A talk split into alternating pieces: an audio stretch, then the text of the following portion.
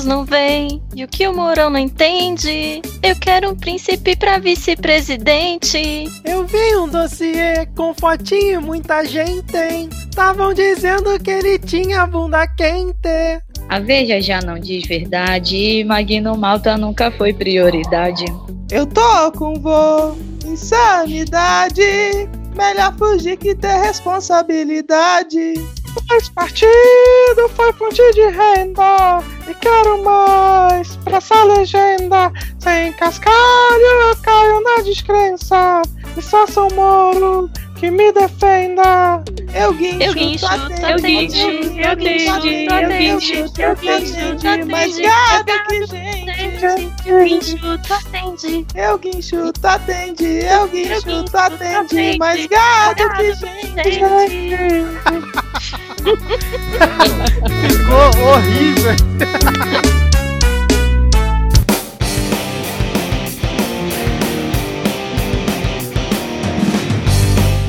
Cidadão e cidadã, tudo bem? Eu sou Vitor Souza e está começando mais um episódio do Midcast Política, o nosso episódio 100% sobre política nacional, com um giro por algumas das principais notícias e causos que ocorreram na última semana. Vocês viram que eu nunca mais voltei com fatos, né? Só causos. E hoje aqui comigo temos Diego Esquinelo. Tudo bem, Diego? Salve, salve, nossos ouvintes, nossas ouvintes. Um bom momento a todos e é isso aí. Maravilha, Diego. Muita animação, hein? Gostei de ver. Seguindo aqui a apresentação, temos ele que tá sempre animado, Rodrigo Hipólito. Tudo bem, Rodrigo? Tudo bem, Vitor? Como é que eu posso estar tudo bem, cara? É, Em 2019 vai tirar aqui uma parte do meu ser. Eu acabei de receber é, é, é, pela embalagem do meu cigarro que vão acabar com o derby vermelho. Não tem como ser feliz em 2019 no Brasil.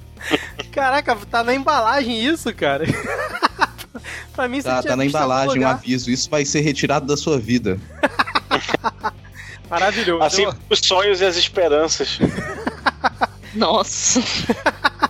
Essa aí, hashtag eu apoio, hein? Só pra deixar registrado aqui. E hoje temos aqui a volta dela depois de um longo período fora aqui do Midcast, Vitória Nogueira. Tudo bem, Vitória? Oi, pessoal. Estamos de volta e não tô atrasada hoje. Exatamente. e completando o nosso quinteto de hoje, temos aqui a nossa convidada que já é de casa, ela que participou de um episódio dessa temporada, né, onde teve a participação do Barbie e da Bia, né? Você é privilegiado sim. E também já participou duas vezes do Segue o Fio, os episódios 42 e 46. Eu estou falando dela, Tabata Bowling. Tudo bem, Tabata? Ah, tudo bem. E se eu tô aqui não é privilégio, não, é porque eu mereci. Diretamente do momento vira casacas pra participar aqui do Midcast Política, né? Você que tá toda Exatamente. semana aqui. Maravilha, tá? Você apresenta aí pro, pro ouvinte que por acaso não te conhece, fala a sua rede social, do podcast que você participa. Passa aí a ficha completa, por favor. Bom, gente, eu sou a Tabata Bowling. Eu faço parte do Dragões de Garagem, que vocês, se ouviram, segue o fio, já me apresentei várias vezes. No Dragões de Garagem, a gente é um grupo que faz divulgação científica, então nós somos os pobres coitados que tentam fazer pesquisa nesse país e que dizem que a gente só faz balbúrdia. e as minhas redes sociais são todas arroba Tabata Bowling.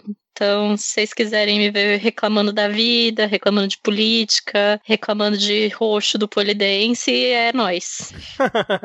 Bom, e como já é de praxe, vamos deixar aqui todo mundo alinhado na mesma timeline datar o programa informando que estamos aqui falando diretamente do dia 19 de novembro de 2019. Hoje, novamente, vamos ter os blocos já tradicionais desse nosso formato, com a atualização da lista de comunistas. Será mesmo, hein? Vamos ver. O bloco Polêmicas, Piadas e Tretas, depois tem o bloco do Pega Fogo Cabaré, os momentos Carluxo Offline e Panúncio, e por último a parte que todo mundo acha chato. Mas antes, precisamos aqui cumprir a nossa missão de mandar um alô, um salve, um beijo, um abraço para os ouvintes no nosso Momento Vira Casacas. Eu vou começar aqui a lista pela Elis Regina, não a cantora, né? A nossa ouvinte Elis Regina, que pediu um beijo, um abraço e um aperto de mão. Então fica aqui o nosso recado, Elis. Queria mandar um abraço também pro pessoal do Miopia Podcast, né? Que eles pediram, inclusive, para anunciar que vai ter episódio sobre Years and Years. Foi uma série que foi recomendada, inclusive, pela Sávia, quando ela participou aqui recentemente do Midcast, que eu ainda não assisti. E aí, Rodrigo, Diego, Vitória e Tabata,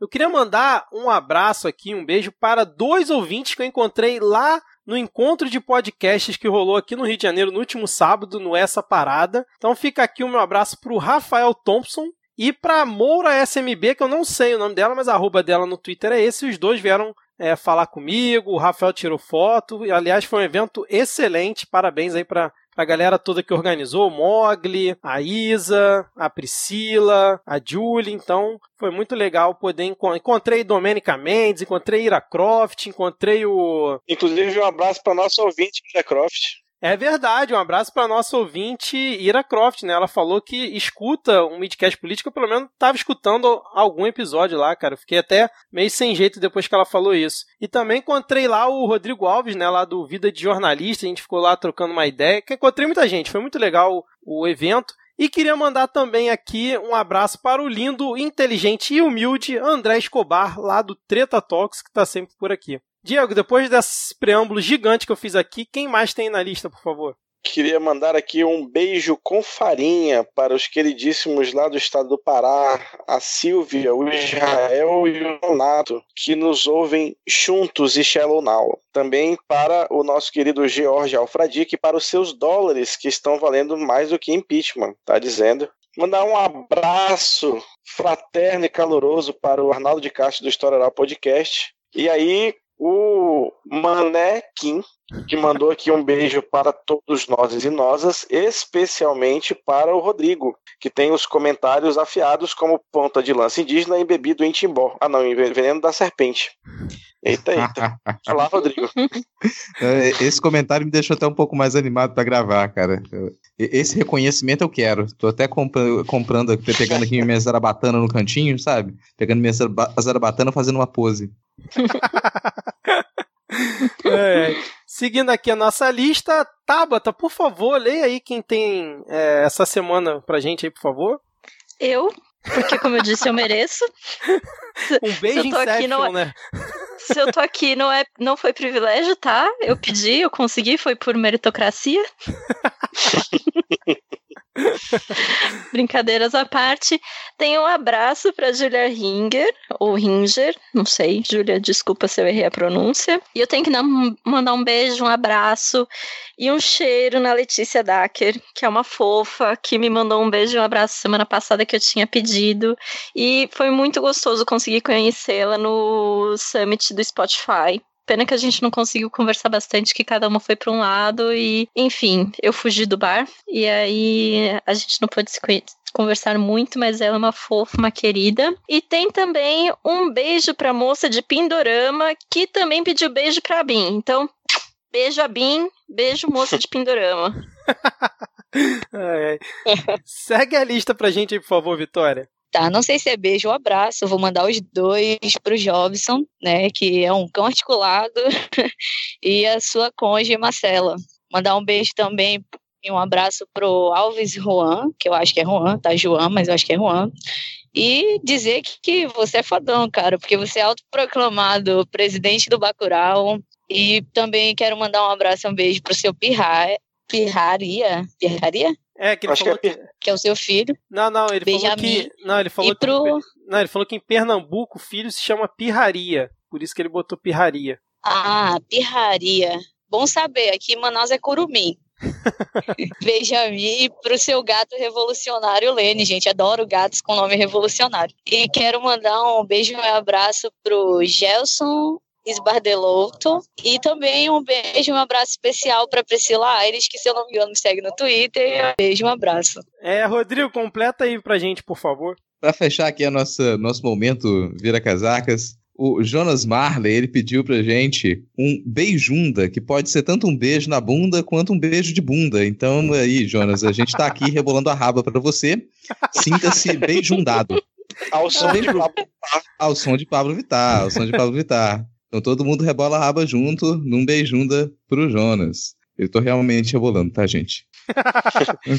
Mais um abraço aqui pro Adrian Lemos, sempre presente Adrian Lemos. Um abraço coletivo. Então, todo mundo ali com os, os braços esticados, né? Balançando os braços no ar, sinta-se fortemente abraçado, Adrian. E também para a Lívia, a Lívia que ela pediu um abraço duplo, já que ela vive ela é aqui de Vitória, no Espírito Santo. Então a Alana e eu vamos encontrá-la em algum momento para dar esse abraço presencial e salvá-la de, de momentos desagradáveis nessa terra de bonsomínios que é Vitória. Vitória realmente é uma cidade repleta de, de camisas amarelas no sentido mais negativo da coisa. Então a gente sempre é bom a gente se reunir, se encontrar. Para fechar aqui então o momento, nosso ex-estagiário, que a gente espera que retorne aqui para gravar com a gente, o Denis Almeida, ele mandou um abraço para todos os midcasters. Acho que ninguém tinha chamado a gente de midcasters ainda. Verdade. Então, aqui, é, um, um abraço para todos nós, para em especial para a Tabata Bowler, que está aqui com a gente, fez o seu Beijo Inception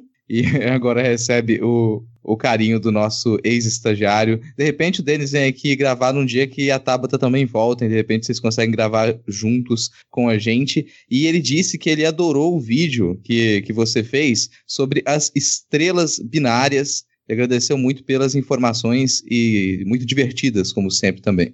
Ah, obrigado, Denis. Vou dar um spoiler aqui então, Rodrigo. Denis vai voltar para gravar, mas não o Midcast Política. Ele vai voltar num episódio especial que eu tô planejando aqui, que em breve os ouvintes vão saber o que, que é. Bom, então deixa eu terminar aqui esse momento falando, obviamente, do PicPay, né? Se você curte o Midcast, quer nos ajudar a pagar hospedagem, incentivar o nosso trabalho de produção, né? E colaborar mensalmente aqui com dois reais lá pelo PicPay. Só baixar o aplicativo na Apple Store ou na Play Store, procurar por Midcast e assinar o nosso plano. Alô, Felipe Neto. Ou então pela URL picpay.me barra midcast. E para as pessoas que já apoiam o Midcast por lá, fica aqui o nosso muito obrigado. Eu gostaria de aproveitar também esse momento, mandar um abraço para Mariana Marques, né, a Coração de Coelho, né, que eu comentei que semana passada, que eu não consegui falar direito a arroba dela. Como é que é o nome direito, ô Rodrigo? É a Rabbit Heart. Isso, exatamente. Ela que é ilustradora e constrói suas obras com muitas misturas, né, entre aquarela e grafite. Ela vai ofertar no nosso sorteio de final de ano, né, para os ouvintes que assinam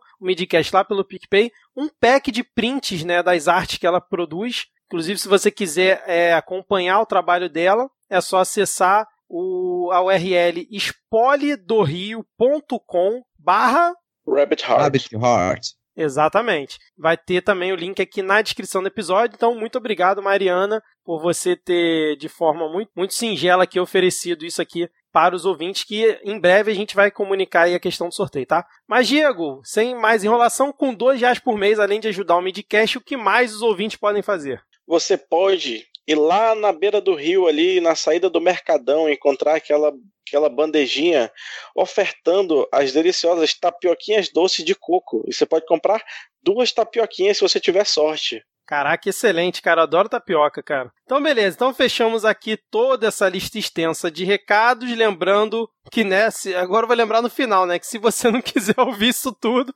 é só clicar, ver a minutagem que tá na descrição e pular já para o primeiro bloco. Então, vamos agora. Não fez o menor sentido, Vitor. Então vamos agora. Se você não queria ouvir os salves, Paulo, você... era só ter olhado a minutagem, seu otário. Já que você já ouviu tudo isso aqui e não quer ouvir, pula. Fica aqui o aprendizado para você na próxima. Ai. Ai, ai, Deus do céu. Vamos então agora para a lista atualizada de comunistas.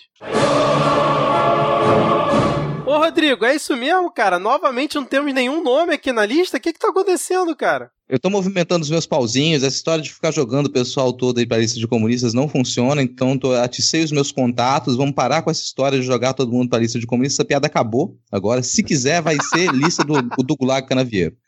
Pra frente é assim. tu tá encerrando com esse bloco aqui do episódio, é isso mesmo? É, cara, a gente tem que levar comunismo a sério. Tem coisas com a qual a gente não deve fazer piada. Vixe, vão falar que a culpa é minha.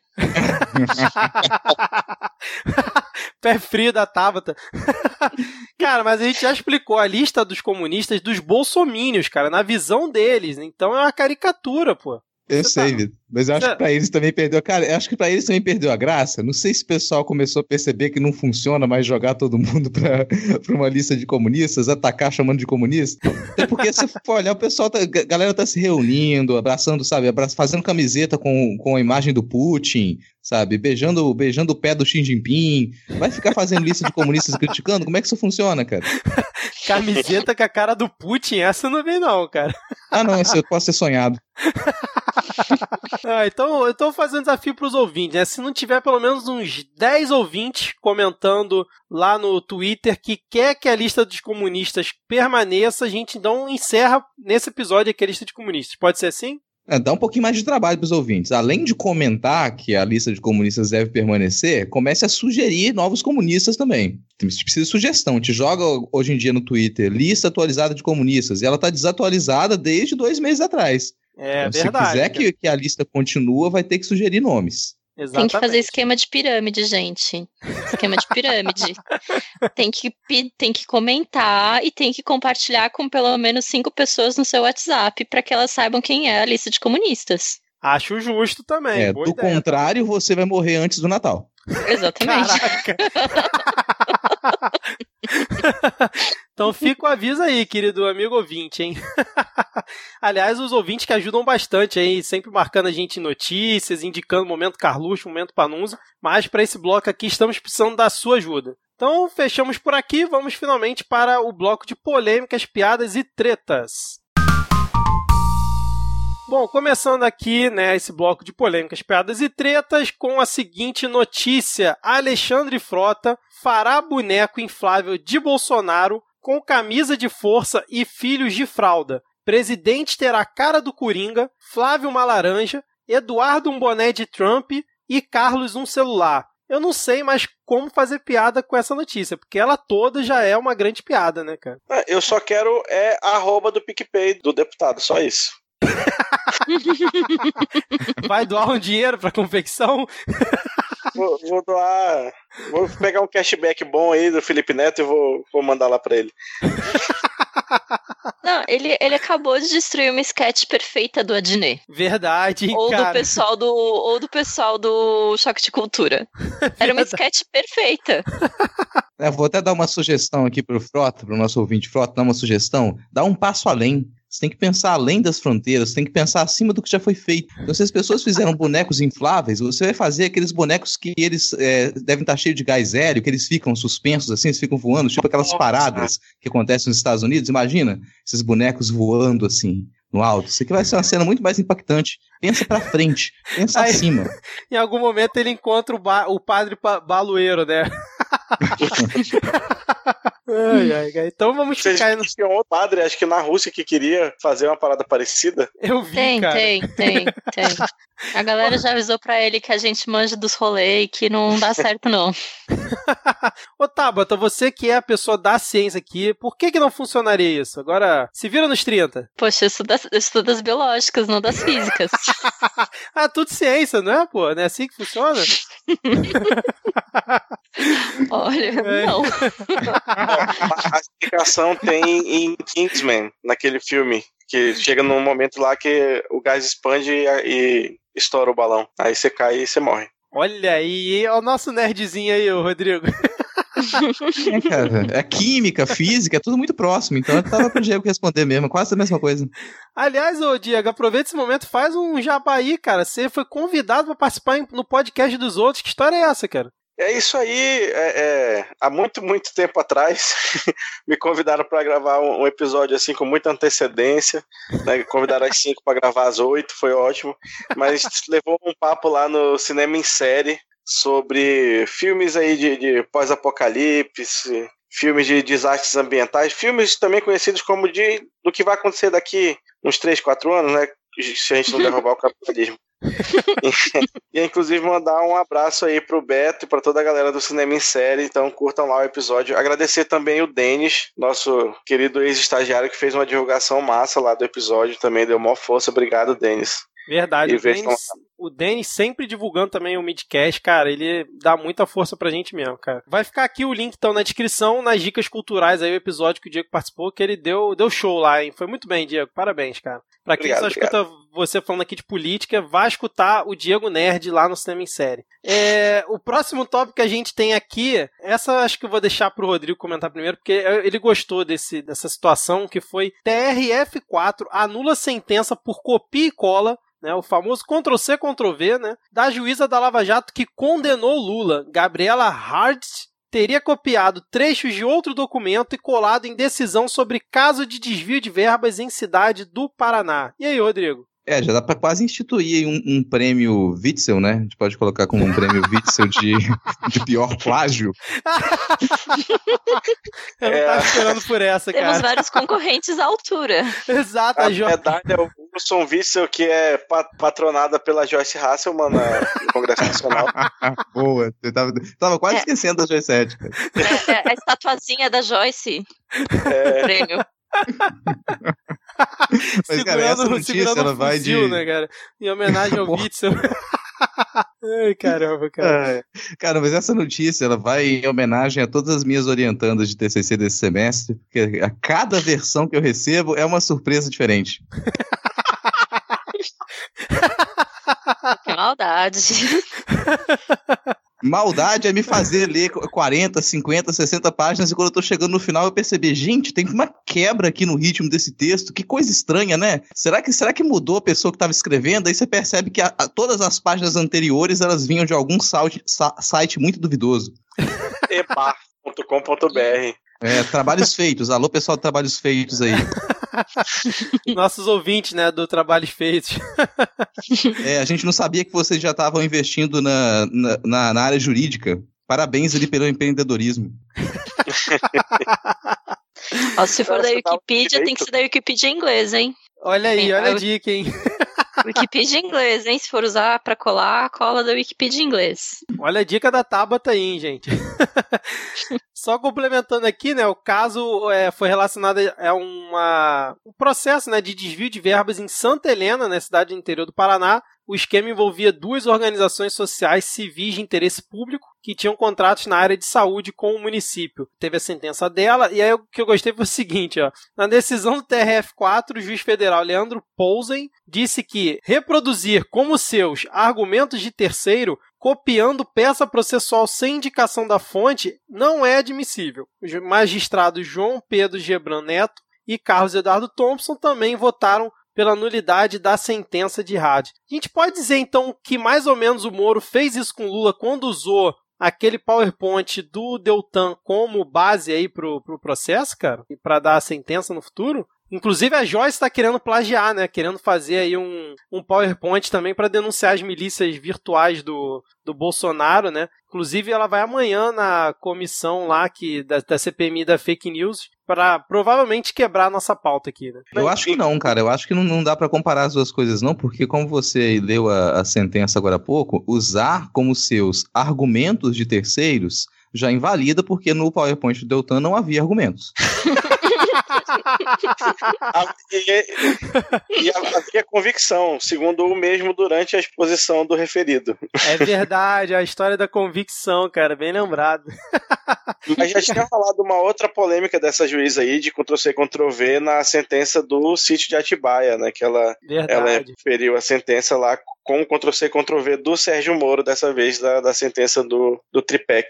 Não, e parece que ela disse que usou como base, né, a do Sérgio Moro, mas que foi modificando, deve ter esquecido uma letrinha lá, uma frasezinha. Não, ela esqueceu a palavra apartamento. Sendo que o processo era do sítio. Muito bom isso, né, cara? Ai, ai, bom, o próximo tópico aqui é o seguinte, né? É, o deputado Julian Lemos, ele confirmou. Cara, essa, essa história ela é, ela é meio. Assim, tem várias pontas, né? Mas eu vou começar aqui. O deputado Julian Lemos, ele confirmou que Gustavo Bebiano, né? É, foi quem falou sobre o dossiê da suruba contra Luiz Felipe de Orleans e Bragança, né? Que algumas pessoas gostam de chamar de príncipe, né? Sendo que como é que vai ser príncipe sem ter monarquia, né? Mas enfim, né? Rolou uma história de que o Bolsonaro teria declinado de escolher o Luiz Felipe como vice-presidente, né, na chapa dele, né, do ano passado, porque teria recebido um tal dossiê onde ele participaria de surubas gays e de gangues de briga de rua e ataques a mendigos. Aí, né, o que aconteceu? O Bebiano. Aí falaram que tinha sido o Bebiano que tinha entregue esse dossiê para isso. O Bebiano desmentiu, falou que não é verdade isso e desafiou ele a provar né, que ele teria feito dossiê, inclusive falou que toparia uma máquina da verdade e tal, né? E aí o Julian Lemos confirmou essa situação aí que não foi é, o Bebiano que teria feito isso. Aí falaram que parece que foi um coronel do exército, um delegado da Polícia Federal, enfim. Mas como é que vocês viram essa história aí, cara? Do, do príncipe na suruba, atacando mendigo, e aí as duas coisas juntas fizeram o Bolsonaro desistir dele. Ah, dele eu ser o acho que foi dele. só, foi só a questão da suruba. Acho difícil que o Bolsonaro não achasse ruim atacar os mendigos e, e participar de briga de rua. Pera, você tá. Ah, tá, entendi agora. Ai, cara, eu só queria que, que o Frota ainda estivesse no partido nessa hora. Será que ele fez análise do dossiê pra falar, olha, isso aqui é verdade, isso aqui não, isso aqui não é atuação, entendeu? Eu sou, eu sou especialista, eu conheço isso aqui, isso aqui é um vídeo verídico. Assim, tentaram equiparar as duas situações, né? Que pa- participar de uma suruba seria tão ruim quanto agredir um mendigo, mas aí, eu, eu, a priori eu achei que, que isso seria um absurdo, que de fato é, mas depois eu entendi o que eles queriam dizer. Né? Eles estavam querendo dizer que o príncipe agrediu as pessoas ao participar de uma suruba com elas, da mesma maneira que ele teria agredido um mendigo, entendeu? Ah, nossa, cara. Ah, Foi longe esse raciocínio aí, Diego. Ai. aí o que aconteceu? O Bebiano divulgou né, esse vídeo, o vídeo é longo e tal. Aí o Julian Lemos falou que assistiu o vídeo, falou que é tudo verdade, que o Bolsonaro foi quem falou do dossiê da suruba e disse ao Bebiano que, né, que depois ele repetiu a história é, para ele por telefone. E acho que tudo isso começou porque quando parece que o Bolsonaro deu uma declaração que tinha casado errado, né? Pra, ele declarou isso para alguém, eu não lembro em que momento foi, que ele teria casado errado ao ter escolhido o Mourão como, pres, como vice dele, não o Luiz Felipe. foi pro, próximo, pro próprio príncipe que ele falou. Ah, que, ele é? devia, que ele que Hum. devia ter sido escolhido. E não esse outro aí. Hum, excelente. cara. Daí É, tem sua e- inspiração pra música de abertura, né, Rodrigo? Sim, sim, cara, inspiração não falta, né? Acho que eu tenho um, depois dessa declaração desse, desse bololô todo aí, um primo do, do Luiz Felipe, ele veio a público também para dizer, para se lamentar, porque o primo dele se envolveu com essa gente aí, que, que a família dele não deveria se envolver em política, e era muito triste que o primo dele estava sendo influenciado por essa estirpe de pessoa baixa, por essa gentalha. Eu vi isso aí, cara. Né, é, como é que é o nome? Ele tem um nome no diminutivo, né? É Joãozinho, Joãozinho, é. Nossa, cara, que, que tosqueira, né, cara? O pior foi no, no dia da proclamação da República, várias reportagens né, comentando sobre esses caras, né, cara? O que, que o pessoal tá pensando da vida? Aliás, o, o Weintraub ia declarar, e a série de tweets dele, é, enaltecendo a questão da monarquia, cara. Vocês viram essa treta aí também? É, eu acho que isso a gente viu, a gente comenta mais abaixo que tem um, um tópico aqui do o Estadão Arrependido, que é Hum, exatamente tá. em cima disso, que era o editorial do Estadão. Ah, então já vamos, vamos engatar nele aí. Vocês leram esse, esse editorial do, do Estadão, cara, falando que o Weintraub deveria ser demitido, que ele passou dos limites. Vocês acompanharam isso aí? Cara, eu não acompanhei só porque eu não leio Estadão. Então não tenho, não tenho tempo pra esse tipo de coisa, não, não me meto com esse tipo de gente também. É, e vocês colocaram na pauta, eu tava tentando passar, passei o olho ali rapidamente também pela tristeza, né? Mas agora, aparentemente, descobriram que tem esse, esse, esse, esse sujeito, né, no Ministério da Educação. E o que ele tem feito no Ministério da Educação aparentemente não é o problema. O problema é ele xingar as pessoas no Twitter. O problema é, é- é ele dar declarações sem pé nem cabeça, é ele quebrar o decoro aqui e ali, não é ele quebrar a educação. Eu tô realmente pouco preocupado com ele quebrando o decoro a essa altura do campeonato, né? Ele tem feito coisa muito pior. Mas o, o Estadão arrependido é porque o Estadão que não, não falava sobre o assunto, né? E que eh, a cada mudança de. a cada vírgula, ele decide se ele elogia o governo, se ele dá uma segunda, uma terceira, uma quarta, uma quinta chance para o governo no editorial, ou se ele volta a criticar. No caso desse editorial, a crítica veio em cima de uma série de tweets que o Weitraub publicou no dia 15 de, de novembro para exaltar a monarquia e criticar os republicanos, a dizer que esse, esse grande golpe que aconteceu no Brasil destruiu um caminho ali promissor da nossa monarquia. Nossa, cara. É, não, o, o nível era muito triste, assim, e à medida em que as pessoas reclamavam com ele, falavam, você está louco, meu parça? Que é isso? O que, que você bebeu? Que droga é essa? Me passa que eu quero também? Ele começava a xingar as pessoas, a xingar a mãe das pessoas, por sinal, né? É, teve como ele respondeu pra uma menina que foi bizarro, né, cara? A menina mandou assim: se voltarmos à monarquia, certamente você será nomeado bobo da corte. Aí ele botou: uma pena, prefiro cuidar dos estábulos, ficaria mais perto da égua sarnenta e desdentada da sua mãe. Que que é isso, né, cara? O que é incrível é que, assim, em qualquer país que seja correto, Sério? isso era, isso era motivo de demissão, tipo, carta, Sim. ligação direta do presidente para que ele fosse demitido, sabe? Mas não. Eu acho que, inclusive, o nosso presidente deve ter rido, achado graça e falado, sim, eu teria falado igual. Com certeza. E se o Carluxo não tivesse a filar, teria dado um RT, provavelmente, cara. Ah, ele ia dar um coach RT e ia fazer uma situação sem pé nem cabeça. Exato. Código Exatamente. É, Exato, falar- exatamente. Agora, é uma coisa que não tem volta, assim. É claro que a gente ainda fica de vez em quando chocado com esse tipo de coisa, mas é sempre bom lembrar. No, no dia em que o Bolsonaro é, elogiou o Ustra desrespeitando a Dilma durante a votação do impeachment e ele não perdeu o mandato dele, acabou, cara. Ali a gente, a gente perdeu os limites para isso. E, e é esse sujeito que se tornou presidente. Então não tem muito mais do que a gente possa se chocar com qualquer tipo de declaração que venha de, de alguém do governo. Porque a gente deixou passar isso alguns anos atrás e dali pra frente a coisa só escalou. É verdade, é sempre bom lembrar isso mesmo, Rodrigo. Tem toda a razão, cara. É, Mas mas, aí você está ferindo a liberdade de expressão da população brasileira. Onde já se viu? É constitucional a liberdade à expressão. Exatamente. É, podiam não ter ferido a liberdade de expressão dele, mas sei lá, ter ferido a cara, sabe? Ter quebrado os dentes, aí tá, não tô ferindo sua liberdade de expressão, mas É, que foi mais ou menos a desculpa que ele usou com o Dudu, né? Quando o Dudu falou do AI-5, né? Ele meio que deu essa passada. Ele criticou passando pano e meio que dizendo assim: ah, não, né? Ele tem lá a imunidade e tudo mais, meio que falando, é, eu já sofri 30 tentativas de cassação e tal. Espero que ele não siga o caminho, mas ele meio que pode falar isso, né? Basicamente ele falou isso naquela época, né? Mas o, a lembrança do Rodrigo foi muito boa, cara. é saudades de John Willis, né? Que tinha coragem de chegar lá e já que a gente não consegue aqui voltar à normalidade, então tá valendo cusparada na cara.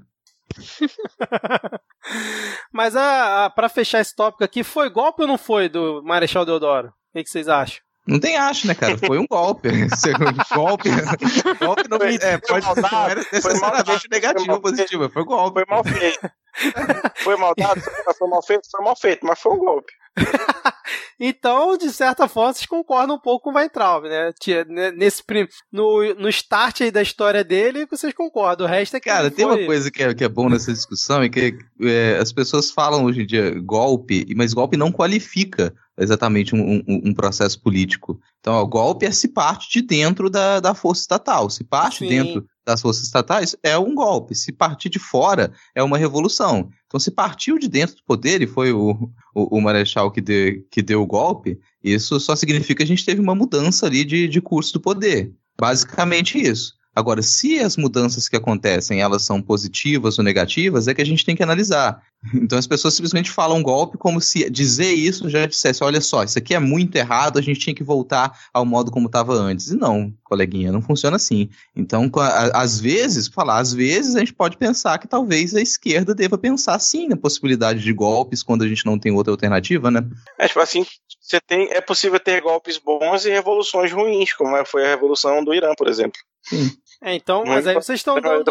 Mas aí vocês estão dando munição pra pessoas acharem que o golpe em cima da Dilma foi bom, então. Não porque a proposta ela é destrutiva. A gente não tá analisando se, se só Mas o, foi ou mas não o da golpe. República também era destruir a monarquia. Só faltou guilhotina. Deixou todo É. mundo vivo aí agora, 100 anos depois, tendo que ouvir o neto desse pessoal falar merda. Vitor, um, um- dos erros de, de análise que muita gente faz é excluir as ideologias de dentro de processos políticos como revolução e golpe. Então, sim, a gente, a gente, defende que foi muito ruim o golpe em cima da Dilma, porque ideologicamente ele nos trouxe onde nós estamos. E como o Diego e eu, a gente defende ideologias de esquerda, a gente acredita que sim, a gente pode ter que superar situações que elas são extremamente problemáticas e elas nos, nos encaminham para a destruição, e nesse caso ser necessário dar um golpe para a esquerda, sim. E a gente conseguir tomar o poder para evitar que a gente, por exemplo, perca saúde e educação universais. Entendi, cara. É por isso que a Manequim manda beijo especial pra você, cara. Conta de comentários como esse aí. Muito bom, cara. Tá entendido, tá entendido. Já, já fiz a provocação que eu queria aqui. Agora vamos seguir pro próximo tópico. Ô, Diego, na semana passada a gente teve lá o Fux dá, o Fux tira. E dessa vez a gente teve o Toffoli dá, o Toffoli nega e o Toffoli tira depois, né? Porque ele aprontou essa semana aí, né? Com alguns dados de poucas pessoas, né? É, não, ele Só que na, naquela semana passada, pelo menos, tinha, alguém tinha pedido, né? Dessa vez foi ele meio que se que ficou igual um cachorro rodando atrás do próprio rabo, porque a, a PGR pediu, aí depois ele deu, aí depois ele não, já tinha dado o que eu queria, mas não deu. meu Deus do céu. Mas sim, para quem não acompanhou, ele tinha solicitado né, cópia dos, dos últimos três anos de relatório do extinto COAF, que Deus o tenha. Oi, Bolsominion, tudo bem? Você sabia que o COAF acabou? Pois é. Mas agora virou aquele outro lá, né? Não, virou. de nome, mas agora ele só funciona assim, né? Ele só vai poder entregar os relatórios se a justiça pedir. Sim. E aí a, a justiça pediu, e aí ele mandou perguntar para quem estavam sendo entregues esses relatórios. Né? Aí depois, aí a PGR disse pediu, né, pra, pra ele não pedir. Aí ele disse: pedir sim, vai ficar pedido. Aí logo depois ele falou: não, não, não vou pedir mais não, porque eu, eu, eu pedi e me deram, mas eu não quero. Foi mais tá muito escravo mesmo. De... É, foi muito escravo de Jó, assim, a história do, das 600 mil, dos dados de 600 mil contas entre pessoas físicas e jurídicas. Mas assim, é, no fim das contas, ele, ele, eu não, assim, eu não consegui identificar o que, que ele queria com esse dado. Ele, ele ia analisar tudo para ver o que que tinha sido de forma indevida ou não. Eu não entendi essa parte. Não sei se vocês conseguem me explicar isso. Ele queria saber para quem que, que o, o, como é que é o nome novo da agência agora? É alguma coisa de inteligência financeira. É o Unidade. É o IF. UIF, é o UIF. UIF. Ele queria saber para quem, quem eram os oficiais do governo que recebiam os relatórios de lá. Hum. E aí, como ele não, como não sabia para quem era e não tinha respondido, ele disse: Ah, então me dá aqui, que aí eu vou, vou puxar para mim. Só que aí depois a, a UIF mandou um relatório dizendo: Olha, quem recebe é Fulano tal, tal e tal e tal. Ele, ah, bom, agora que eu já sei quem recebe, eu não preciso mais. Aí devolveu. Entendi. E disse que não chegou nem a abrir. Né, que tinha que ser credencial lá no sistema. Ele falou que a, a corte nem chegou a fazer a credencial para poder acessar. Entendi. Que isso vinha direto do Banco Central, né? Isso. Entendi. Qualquer espirro que o STF dê agora vai ter gente do lado para arranjar alguma crítica, cara. Então, pessoal, acho que o Toffoli se esqueceu disso ali. Ele tava, vou seguir um processo normal aqui, é um pouquinho arriscado, mas é uma maneira como eu posso dar, dar andamento para esse processo, resolver algumas coisas. Só que ele esqueceu que estão no calcanhar deles. Qualquer, des, qualquer pequeno deslize, deslize já vai ser motivo para você chamar protestos. Cara. É, porque o que acontece, né? O problema foi o título da reportagem, né? Que assim, Toffoli manda Banco Central integrar relatórios com dados bancários de 600 mil pessoas em empresas. Quem lê isso vai achar o quê, né, cara? Porra, o Toffoli tá querendo saber da minha vida. O problema é esse, né? O cara vai. Porra, o Toffoli tá querendo saber como que eu tô pagando pelo meu Celta 2012. e talvez é. por esse motivo, né, é, tantos é, idosos, né, tantas pessoas da terceira idade foram nas grandes manifestações pedindo impeachment do Gilmar Mendes, com direito a continências para a Estátua da Liberdade da Havan e tomataço com a cara do Toffoli e do Gilmar Mendes. Eu sei, ouvinte, se você não acompanha isso, parece muito louco o que eu falei, mas foi exatamente isso que aconteceu. Vocês Ninguém se surpreende mais, cara. Eu achei o máximo essa cena do Tomataço, porque o pessoal. Tomataço colocou... é muito bom, é, cara. O pessoal fez uma. É, imprimiram a imagem do, do Toffoli e do Gilmar Mendes num, num, numa lona, assim, num banner, e eles esticaram o banner, né, pra fazer um, um espaço para jogar o tomate. Só que ficou tão esticado que o pessoal jogava o tomate e o tomate voltava. Ele não explodia na cara deles. O pessoal jogava o ovo e tava tão bem esticadinho que o ovo batia e ia estourar no chão. Então terminou com o rosto deles limpinho, cara.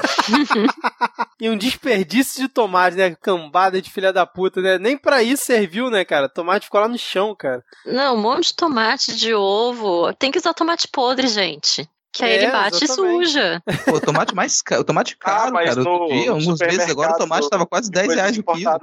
Essa galera não vai em, em, feira comprar tomate podre. Supermercado de gente rica que eles vão não vende tomate podre.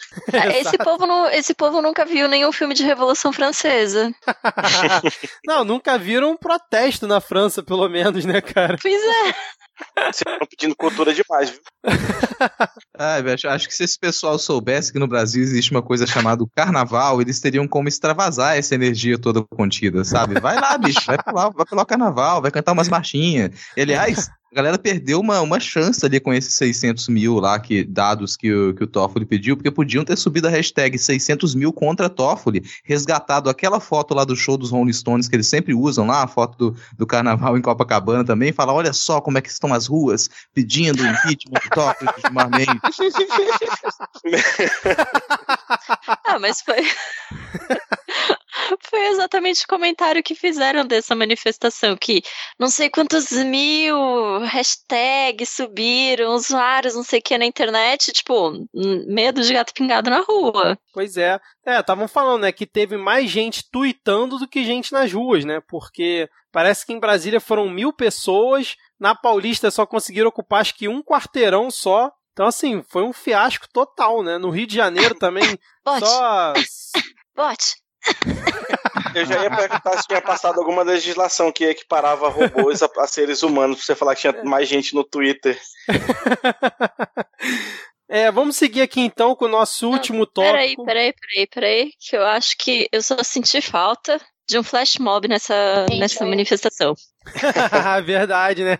eu consigo imaginar o flash mob de idosos, cara, tipo, eles, sei lá, fazendo Tai Chi Chuan, sabe? A gente teve, teve a marcha. Teve a marcha toda. Teve a marcha também foi. Imagina a cabeça do, do. De quem que eles falaram mesmo? Foi do. Nossa, do Gilmar cara, aquela... Mendes. Imagina a cabeça do Gilmar Mendes embaixo do pezinho. E agora vamos todo mundo marchar em cima do Gilmar Mendes. Alô, internet, por favor, faça, refaça esse vídeo e toque no fundo. Marcha, soldado, cabeça de papel. Mas eu ia achar muito mais divertido se eles fizessem, sei lá, um, um flash mob de bingo, sabe? Fazer protesto jogando bingo. Aliás, volta bingo. Quando bingo era é, popular nesse país, a gente não tinha problema com idoso na rua fazendo merda. A galera tava mal reclamando que o Kassab acabou com os bingos aqui em São Paulo. Porque se Exato. tivesse bingo em São Paulo, não tinha essas coisas.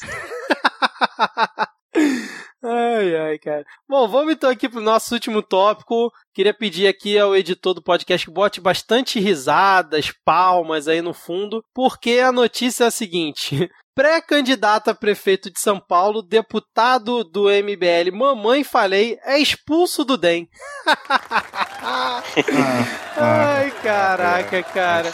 É, ó, tapinha na cara. Ciro dando tapinha na cara agora. Volta a imagem na cabeça. agressão.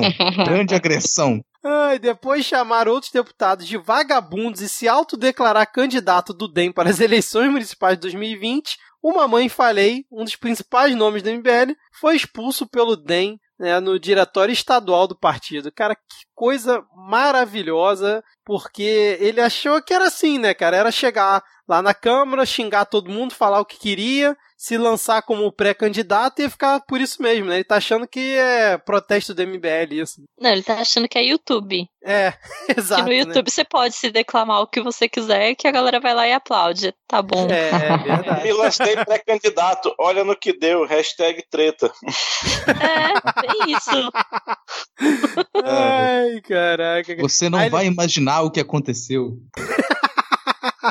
Ele, ele tweetou assim, né? Fui expulso do DEM por descumprir o estatuto do partido e não votar com a bancada. Só por isso, né? Sem partido ou em uma nova sigla, continuo com os ideais liberais e conservadores que me elegeram ao lado dos meus eleitores e seguidores. Boa sorte aí, é, guerreiro. Força guerreiro, né, cara? Força ao ícone.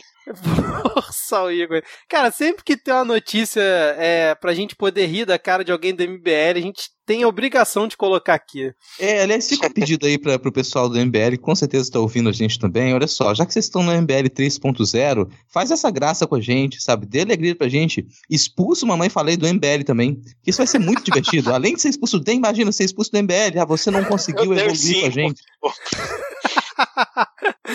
Bom, é isso então. Fechamos por aqui. Alguém quer comentar mais alguma coisa? Né? Né? Né? Né? Então tá bom. Então fechou aqui. Vamos para onde agora, Diego? Eu tava esperando você me surpreender, mas já que você não surpreendeu, então. Você tava esperando ele te surpreender? Nossa, E pega fogo, cabaré!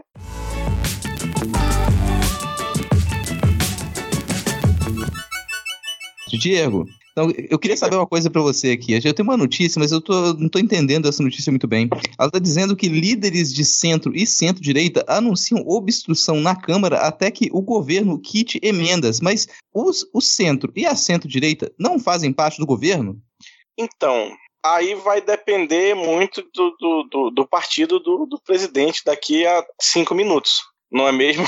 Mas, assim, é desde sempre, né? Essa galera do famigerado Centrão aí, beijo Eduardo Cunha, ela tá no governo enquanto estiver caindo, né? Então eles votaram a reforma da Previdência, tudo bonitinho como forma mandava o figurino, mas agora eles querem que, que a contrapartida venha, né? E aí sabe que o governo só libera se quiser e quando quiser, aí eles estão dando uma pressão, ah, quer que passe o pacotão do Guedes? Então tem que liberar.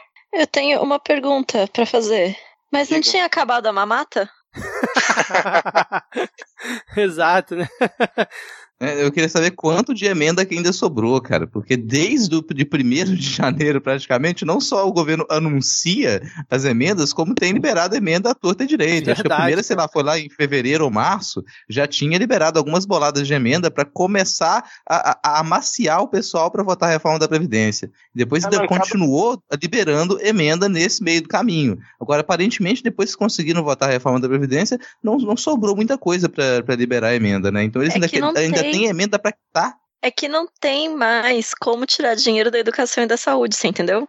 Não dá. Porque senão ah, esse bando de cientista e de médico vai ficar reclamando na orelha deles. Onde já se viu isso? É, eu só, acho, eu só acho que não dá pra gente ser muito otimista que não dá mais pra tirar, não, porque eles sempre arrumam, né? Vídeo DPVAT. Eu acho que dá pra tirar sim. Exato, exatamente, cara. Só queria fazer um comentário aqui, Dia, que você lembrou do Eduardo Cunha. Esse sim o verdadeiro príncipe, né? Esse sim o verdadeiro príncipe. Mas essa notícia, ela tá aqui no Pega Fogo Cabaré por conta, basicamente, da obstrução. Porque se, se a gente até agora não conseguiu com que é, aliás, a gente conseguiu, pelo lado da esquerda, que muita coisa do governo não passasse 100%, das propostas que vêm da base do governo não passassem 100%, não passassem na íntegra. Se o centro e a centro-direita resolvem fazer obstrução, travam base, quase todas as votações que elas são possíveis no Congresso. Então, Sim. isso seria, isso faz um cabaré pegar fogo é, é, quase literalmente, porque as pessoas elas vão sair na porrada se elas começarem a, a obstruir todo tipo de votação. Não sei se vocês acompanham a TV Câmara, mas cada Não. vez, mas cada vez que se tenta obstruir uma votação, os ânimos eles se exacerbam, assim, as pessoas elas começam quase a se xingar e a votação ela é encerrada que você não consegue seguir com o andamento de nenhuma proposta. Você vai ter que analisar ponto a ponto, você coloca outras propostas para ser analisada, você embarrera aquilo. Então, essa obstrução faz com que isso aqui esteja no pega-fogo cabaré. E eu realmente fico na expectativa para ver as sessões em que centro e centro-direita tentem obstruir. Os parlamentares de esquerda, eles já têm já uma. É, desde o começo, desse governo obstruído diversas votações. Então, a gente já sabe como que isso vai ser feito. Você insere diversos pedidos para outras votações, você tenta detalhar todos os processos que entram em votação, e isso deixa a coisa muito lenta. Mas até agora, a centro, centro-direita, ela tinha tentado avançar com as votações. No momento em que uhum. eles tentam obstruir, nada vai andar. Exatamente. E aí a gente vê como a semana foi tranquila, né? Porque o Rodrigo teve que explicar o porquê que isso aqui tá no Pega Fogo Cabaré, né? Porque quando a semana é agitada, o Pega Fogo Cabaré já fica muito explícito, né? Mas bela explanação aí, o Rodrigo. É, a gente, pelo menos nesse Pega Fogo Cabaré, a gente tem uma briga para torcer, porque é, é para isso que a gente faz esse bloco, né? Apesar de não ter muito mais graça a gente falar sobre o, o, o Roger, o, o famigerado Roger, e o Vô, a gente teve uma, uma disputinha entre eles no Twitter recentemente, né? Eles já não usam é, palavrinhas, né? Não estão acostumados com palavras de muita afeição. Eles resolveram brigar uns com os outros no Twitter e algumas coisas elas ficam, começam a aparecer demais com relação ao nosso, ao nosso Vô eu sempre fico muito curioso com, com relação de onde vem o dinheiro dele. Parece que com cada pessoa que ele treta, a pessoa diz que, olha, você me procurou, você pediu dinheiro, você pediu financiamento, o dinheiro foi, eu não recebi nada, e agora você vai, vai simplesmente me esquecer, você vai começar você a brigar me, comigo. Você me vendeu ilusões, né, cara? você me vendeu é ilusões que a Terra um realmente era plana, né, cara? Neto. neto. Meu neto, você não me visita. Aí quando o neto visita, meu filho, meu filho me dê 50 reais.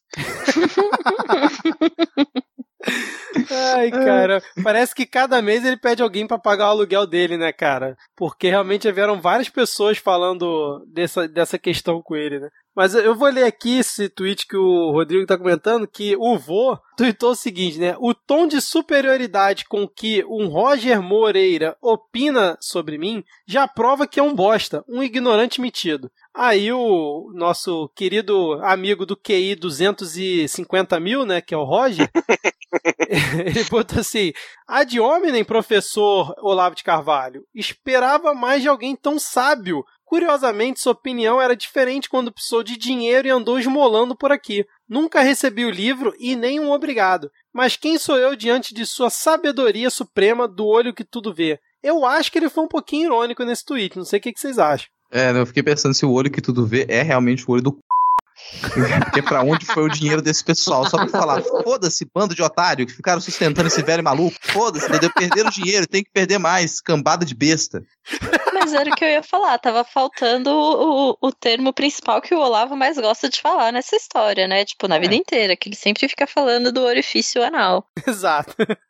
Mas aí o, o Roger ele esperava mais de alguém tão sábio. Eu também esperaria se houvesse alguém tão sábio nesse, nesse meio aqui, mas como não tem, eu acho que o nível de expectativa foi cumprido, a contento, tá tudo, tudo funcionando. ai, ai, cara. Eu gostei aqui do, do cara que comentou assim: o gato voltou. É o nome do. O codinome da pessoa. Botou assim: ó. Olavo é só mais uma peça nesse nosso tabuleiro. Uma rainha louca que atira para todas as direções, ignorando que para atacar o rei à esquerda, ele usa peças que se movem em L. Vamos jogar com todas as peças, pois não podemos desistir de pensar por eles que se acham os bons. A minha pergunta é: é você, Carluxo? Será que o Carluxo agora está usando Ai, o codinome O Gato né? Voltou? Não, eu tô- voltou. não, assim, eu não sou jogadora de xadrez, mas não é o cavalo que move em L? Aham.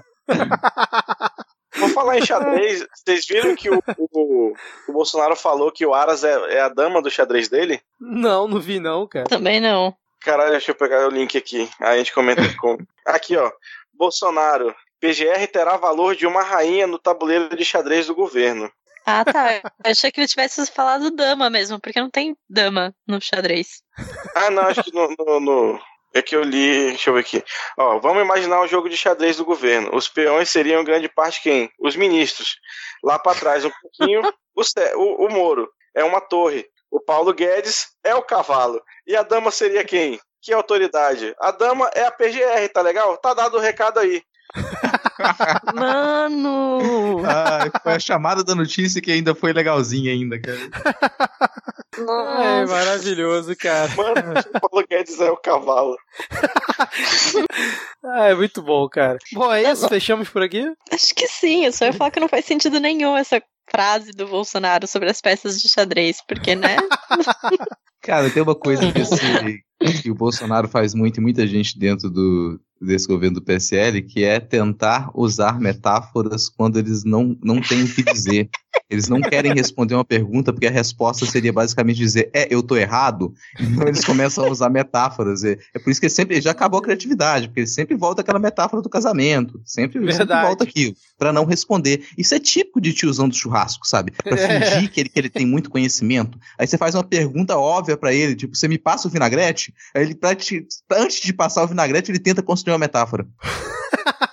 É, ah, mas quer que analogia. passe aonde? Ha, ha, ha, ha. Vitória, quer comentar alguma coisa aí? Não, tô esperando o momento Carluxo aqui, ansiosa. Opa, então vamos lá, né? Já que você deu a deixa, vamos para o momento Carluxo.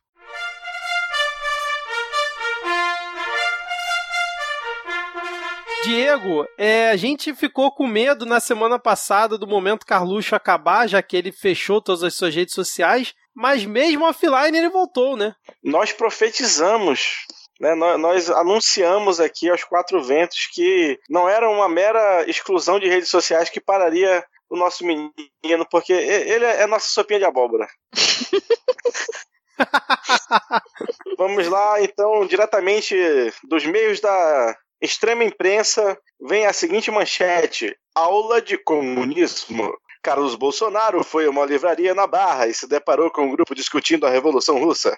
Ao ver aquela turma falando de Lenin, Trotsky e Marx, o vereador procurou um funcionário da livraria e perguntou: Desde quando vocês dão aula de comunismo aqui? O funcionário disse que não era aula de comunismo, mas uma etapa de um ciclo de estudos sobre as grandes revoluções da história. Insatisfeito, o 02 circulou, contou o número de presentes e dirigiu-se ao segurança da livraria. Talvez achando que o uniforme os aproximava, perguntou a ele sobre a aula de comunismo. O segurança, educado, respondeu: Não se trata de aula de comunismo, senhor, mas de um debate sobre revoluções. Pois é. Cara, eu adorei a sua imitação do Maluf. bicho. Era uma imitação do Maluf, era? Ai, uma voz de locutor de rádio AM. De rádio, no... rádio novela, né, cara? quando eu vi essa matéria, tinha embaixo, não sei se era do editorial do Globo ou comentário de alguém que tava assim. A pergunta é: o que Carluxo estava fazendo na biblioteca? Nitidamente uma notícia na falsa. biblioteca, não, na livraria, desculpa. Ele foi claramente usar um computador público para usar uma das, das contas falsas dele com IP falso para sem usar o Twitter sem ser descoberto. Vitória, você quer comentar alguma coisa aí sobre o Carluxo? Bom, eu acho que o Carluxo foi fazer uma coisa que eu vejo muito na Saraiva, que é colocar um livro do Karl Marx de um lado, do Olavo do Carvalho de outro, e tentar fazer uma zoeira. Só que aí ele viu a revolução ali acontecendo aos poucos e ficou intimidado. É, exatamente. É uma, é uma possibilidade. Mas aí que tá. Tem livro do Olavo de Carvalho na livraria, cara? Tem, os tem. Aqui em Manaus, na Saraiva de um dos shoppings aqui de Manaus, tem de tudo. Tem uma estante lá só anticomunismo, antissocialismo. Aí eles colocam Rosa Luxemburgo de um lado, Olavo de Carvalho do outro, Karl Marx de um lado, aí por que ser anticomunista do outro, e assim vai. Nossa, cara. Não, certeza que tem. Eu já vi em algumas é, livrarias livro do Olavo de Carvalho naqueles destaques de mais vendidos, mais procurados, uma coisa assim. Caraca, quando, quando eu escuto essas coisas, dá vontade de chorar, sério mesmo. Cara, então, mas realmente tem torres, fazem torres só dos livros do Olavo de Carvalho nas livrarias, bicho. E o pior é que eu consigo imaginar o, o Carluxo triste da vida, sem conseguir acessar o Twitter mais, sendo cortado o acesso à internet, ele passeando pela rua, de cabeça baixa, assim, o que, que eu vou fazer, pra onde eu vou? e ele termina numa livraria. É porque, é porque os livros do Olavo não vendem, né? Isso só dá pra empilhar, é a única solução. Bom, é isso então, Carluxo. Muito obrigado. Eu sei que você tá ouvindo, né? Junto com o. Então, obrigado aí por esse momento offline aí, pra manter viva a chama do momento Carluxo. Muito bom. Prepare a da próxima semana, por favor. Exato. Bom, então fechamos por aqui esse Não, eu- momento. não, Antes, antes, antes, eu tenho uma pergunta. Agora que o Carluxo excluiu as suas redes oficiais, a gente pode usar a conta do Pavão e a conta da Aliança pelo Brasil pra aqui no Momento Carluxo? Olha só, hein? boa pergunta, hein, cara. Vamos Fica a avaliar questão aí pros isso. ouvintes, né, cara? Os ouvintes aí podem opinar sobre isso, se a gente deve trocar aí o, o momento Carluxo pelo momento Pavão, o momento Carluxo pelo momento Aliança.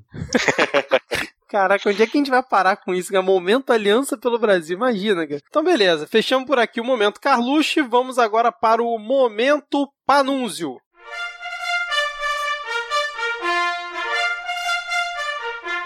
Momento Panúncio que essa semana veio em forma de nada mais, nada menos do que um belíssimo de um furo de reportagem. Para você aí que estava moscando, igual o Mano Brown, e não viu o nosso querido ouvinte e colega aqui de, de bancada, Fábio Panunzio, entrevistou ninguém mais, ninguém menos do que Gustavo Bebiano, né, lá no seu canal do YouTube, inclusive com vídeo, né, se você quiser lá ver a cara dos dois, está lá disponível. Ele, o, o Bebiano revelou lá em primeira mão que o Serginho já tinha sido convidado antes do final da eleição para ser ministro, né, e não somente depois, como ele tinha alegado. E quem fez o meio de campo aí, né, quem andou em L por ali foi o cavalo.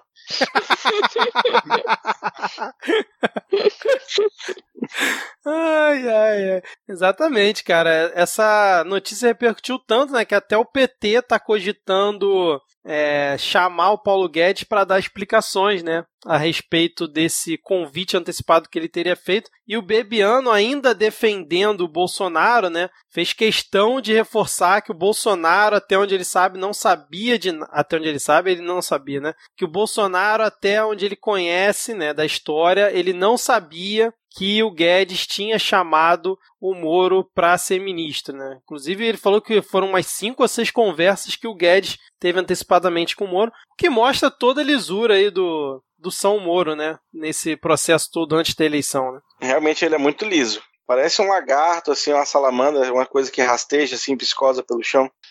Não, super isentão, gente. Super isentão. Tipo um marreco molhado, né?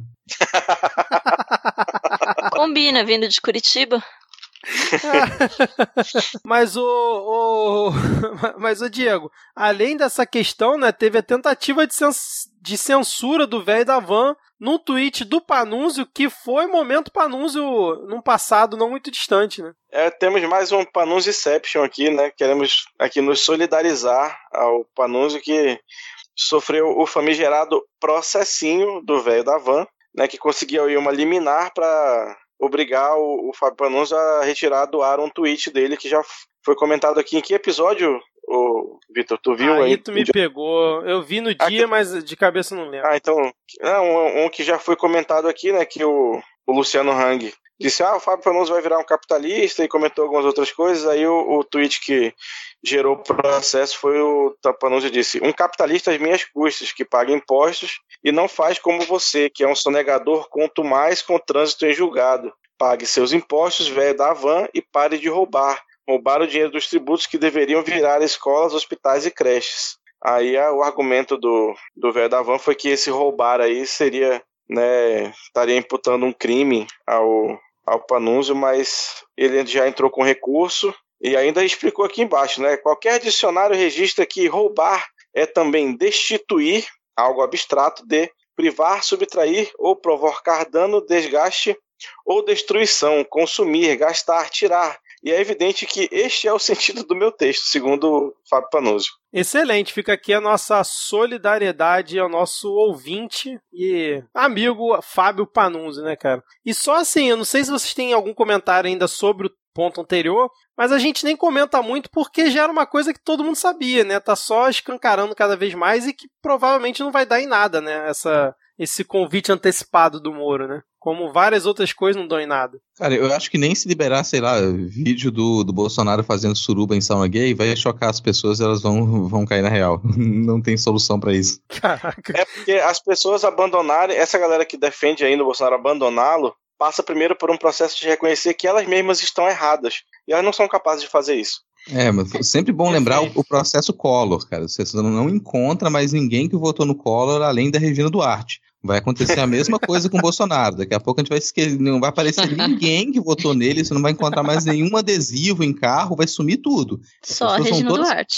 Só a Regina Duarte. A Regina Duarte, ela, pelo menos nisso ela é honesta, né, cara? Ela não, não É, é esconder que votou no Collor, que votou no, no FHC, que votou no Bolsonaro. Exatamente, verdade, cara. E a questão da tentativa de censura do velho da Van, acho que não foi pra frente, porque o, Panunzi falou que se ele não conseguisse derrubar a liminar, ele ia retirar o tweet do ar e o tweet continua lá no ar, né? Então acho que ele conseguiu aí alguma É, ou então deve estar derrubar. transmitindo ainda, né? É, pois é. É isso então? Mais algum comentário sobre o momento Panunzio?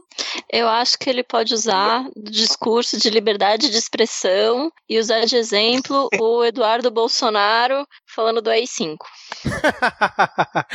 Fica a dica, É. Panunzio. Exato. Boa, boa.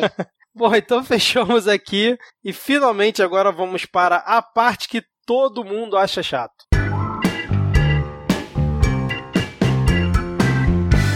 Começando aqui a parte que todo mundo acha chato, que tá meio mesclado, é parte que todo mundo acha chato, mas tem um pouquinho de pega-fogo cabaré, tem polêmicas, piadas e tretas, e, e a gente já começa com uma, uma situação que é difícil de compreender, nem o xadrez verbal conseguiu explicar isso muito nitidamente, o que, que foi, a gente não sabe muito bem ainda o que, que foi essa invasão da embaixada da Venezuela em Brasília. O que exatamente aconteceu? A gente acompanhou através de, de lives, mas não ficou muito nítido quem que entrou para fazer o quê. No fim das contas, alguns apoiadores do Guaidó saíram de lá no, no final dessa, dessa situação, mas a gente continua sem compreender quem é que planejou isso e o que, que aconteceu ali dentro. Eu não sei se vocês acompanharam isso detalhadamente, mas foi uma coisa que ela é, dominou o cenário durante o início da reunião dos BRICS na, nessa semana que passou. Não, a única coisa que eu acompanhei disso é que estava maior confusão. Teve senador, deputado, não sei, que foi lá na embaixada arrancar a galera, tipo, no braço. Corre sempre uma coisa que o pessoal do xadrez verbal falou que todo mundo acaba errando é que território de embaixada, território do estado que a embaixada representa, então, teoricamente, a embaixada venezuelana era território venezuelano e, na verdade, não é. Segundo algum decreto da ONU, a responsabilidade pela segurança da embaixada é do país que está a embaixada, então a segurança é brasileira. E a treta foi foi grande. Mas só que assim, a segurança é da, da, da Embaixada Brasileira, mas até onde eu sei, o Itamaraty não tem poder de polícia, né? Porque quando alguns parlamentares aí do, do campo progressista, tipo o Glauber, Glauber Braga, ou Rocha Braga, né? Rocha. Braga, Rocha. Bra, Rocha. Né, Braga, não, enfim, é, eu achava o que era Glauber Rocha e, e alguns deputados do PT tentaram ir lá intervir na situação, é, servidores do Itamaraty impediram que eles chegassem até lá. E eu tô até agora tentando entender porra que é essa que o Itamaraty agora tem poder de polícia. Até porque o nosso embaixapeiro, ele aprovou essa invasão, né? Tipo, ele endossou. Então, assim, a impressão que dá é que, que eu tenho, isso sou eu falando, é que o pessoal do Itamaraty estava a favor do, da invasão da embaixada e não queria que a galera fosse lá tirar ninguém, não. Eu, eu vi que tinha até, tipo, funcionário do Itamaraty no meio da galera que tava tentando invadir. É, porque foi uma coisa que eles argumentaram, né? Que foi a galera. Ah, tá, do Itamaraty, né? Porque o. Uhum. confundi, porque o que eles argumentaram, a galera que invadiu, é que os próprios funcionários da embaixada liberaram a entrada deles, falaram: Ó, agora a gente reconhece vocês aí, galera do Guaidó, entra aí, toma um café, é tudo de vocês. Mas aí a, a nota oficial né, do, do governo lá do Maduro é, falou que na verdade não, que eles realmente invadiram a embaixada para tomar lá de assalto. O que, assim, eu, eu não sei vocês, né? Vocês até escutam um xadrez verbal mais do que eu, mas é uma maluquice sem tamanho, né, cara? Você vai chegar, vai tomar a embaixada, vai fazer o quê? Vai expulsar todo mundo lá que é venezuelano também. E aí, vai mandar embora, vai, ó, fica aí do lado de fora na rua e pronto, tchau e benção? É assim, cara? Eles acharam que ia, que ia dar um golpe dentro da embaixada? Porra, é essa, cara? Eu não consegui entender a funcionalidade dessa invasão, cara. A não ser a ruaça, né? É, é difícil entender, não é só para você também, é difícil entender, mas é, seria um tiro no pé se fosse feito pelo Itamaraty, assim. Não, a gente não, não duvida que possa ter é, a mão do Itamaraty ali nessa invasão, nessa parte do planejamento, mas uma coisa que foi lembrado no xadrez verbal também é que o Guaidó e os seus seguidores, eles já erraram o cálculo outra vez. Eles tentaram uma movimentação acreditando que tinham apoio dos militares na Venezuela pouco tempo atrás, e enquanto essa movimentação acontecia, eles descobriram que eles não tinham tanto apoio assim dentro dos militares venezuelanos. Então é algo que poderia ter acontecido também, um, planejamento mal feito, eles imaginarem que conseguiriam tomar a embaixada não só no Brasil, mas em outras é, em outros países também, e no fim das contas isso ter melado o pique, assim, eles não terem conseguido. Mas é difícil de, de se relacionar com essa situação porque o Brasil está com uma antipolítica externa. Você imaginar que o Brasil reconhece o Guaidó como o presidente é, verdadeiro, o presidente da, da, Venezuela, e a representação diplomática que está tá em Brasília é representação do Maduro. É a representação que reconhece o Maduro. Então você cria uma, uma situação extremamente constrangedora em que ninguém realmente sabe o que fazer.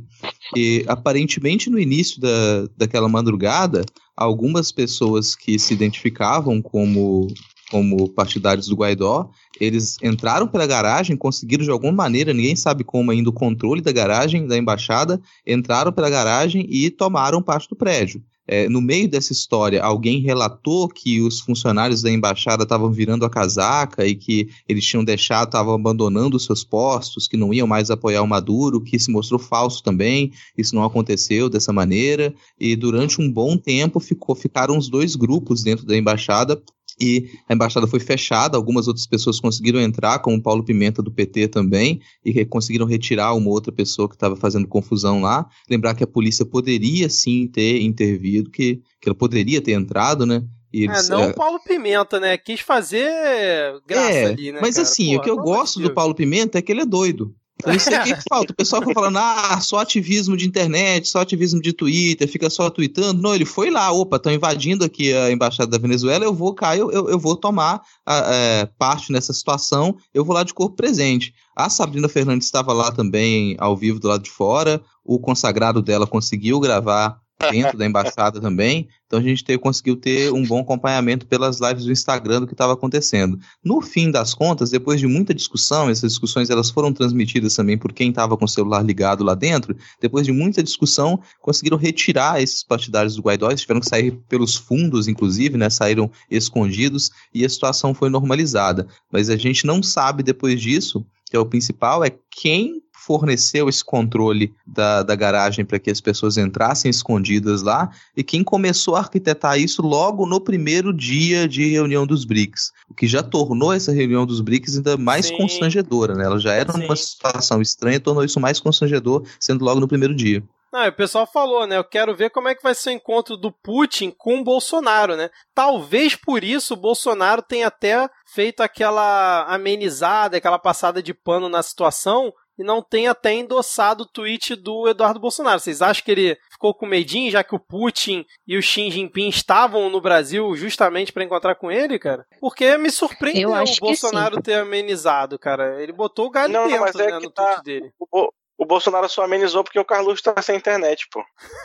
é verdade.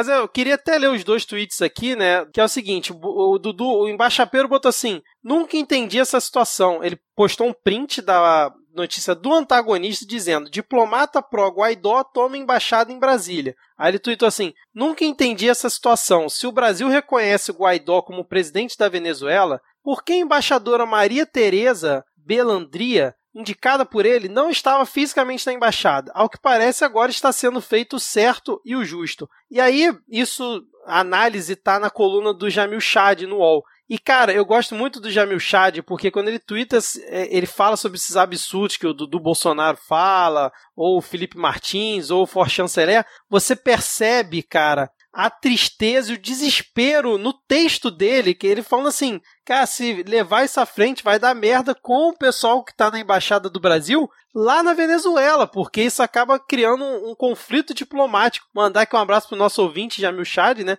que eu percebo que ele tá realmente assim angustiado por estar analisando essas maluquices que essa galera toda gosta de apoiar, cara. E aí o Bolsonaro, ele tuitou assim: "Diante dos eventos ocorridos na embaixada da Venezuela, repudiamos a interferência de atores externos. Estamos tomando as medidas necessárias para para resguardar a ordem pública e evitar atos de violência em conformidade com a Convenção de Viena sobre Relações Diplomáticas. Ele amenizou, mas eu acho que ele ainda estava se referindo indiretamente à galera do Paulo Pimenta e companhia que foi lá para tentar é, intervir quando ele fala essa questão de interferência de atores externos e não tava falando da galera do Guaidó, tenho certeza, cara. É, o comentário que tá embaixo, né, que o tweet ficou dúbio, que não sabe se ele tá repreendendo a invasão ou se tá aprovando a invasão. Exato, cara, exatamente, cara. Agora, eu vou aproveitar e que você mandou um, um abraço pro Jamil Chad, um beijo pro Jamil Chad. Eu vou mandar também um abraço para ele, porque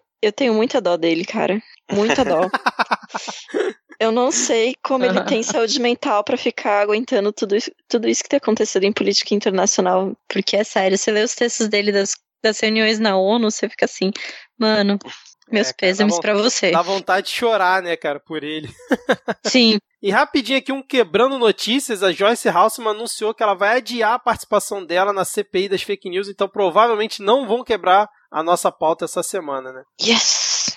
O pior é que se não é isso que vai acontecer de chocante enquanto a gente grava, pode acontecer coisa pior. Né?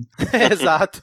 Mas, Otávio, comenta aí sobre a gafe que os russos cometeram em relação. É, a gente já falou que, né, que tava rolando os BRICS aqui na, durante a, a invasão lá na Embaixada da Venezuela, teve um fato interessante, né, que foi a, a gafe que os russos cometeram no Twitter. É, então, tava tendo a reunião dos BRICS, né, e tudo mais, e aí no final do encontro, o pessoal da embaixada russa foi lá fazer um tweet mal bonitinho, agradecendo a presença e falando que foi super ótimo, maravilhoso, e postaram a fotinha do encontro dos BRICS, que na verdade tá o Temer na foto. É um volta isso... Temer assim, né, bicho? Um volta Temer é, bem direto. É aquele Aqui saudades do meu ex.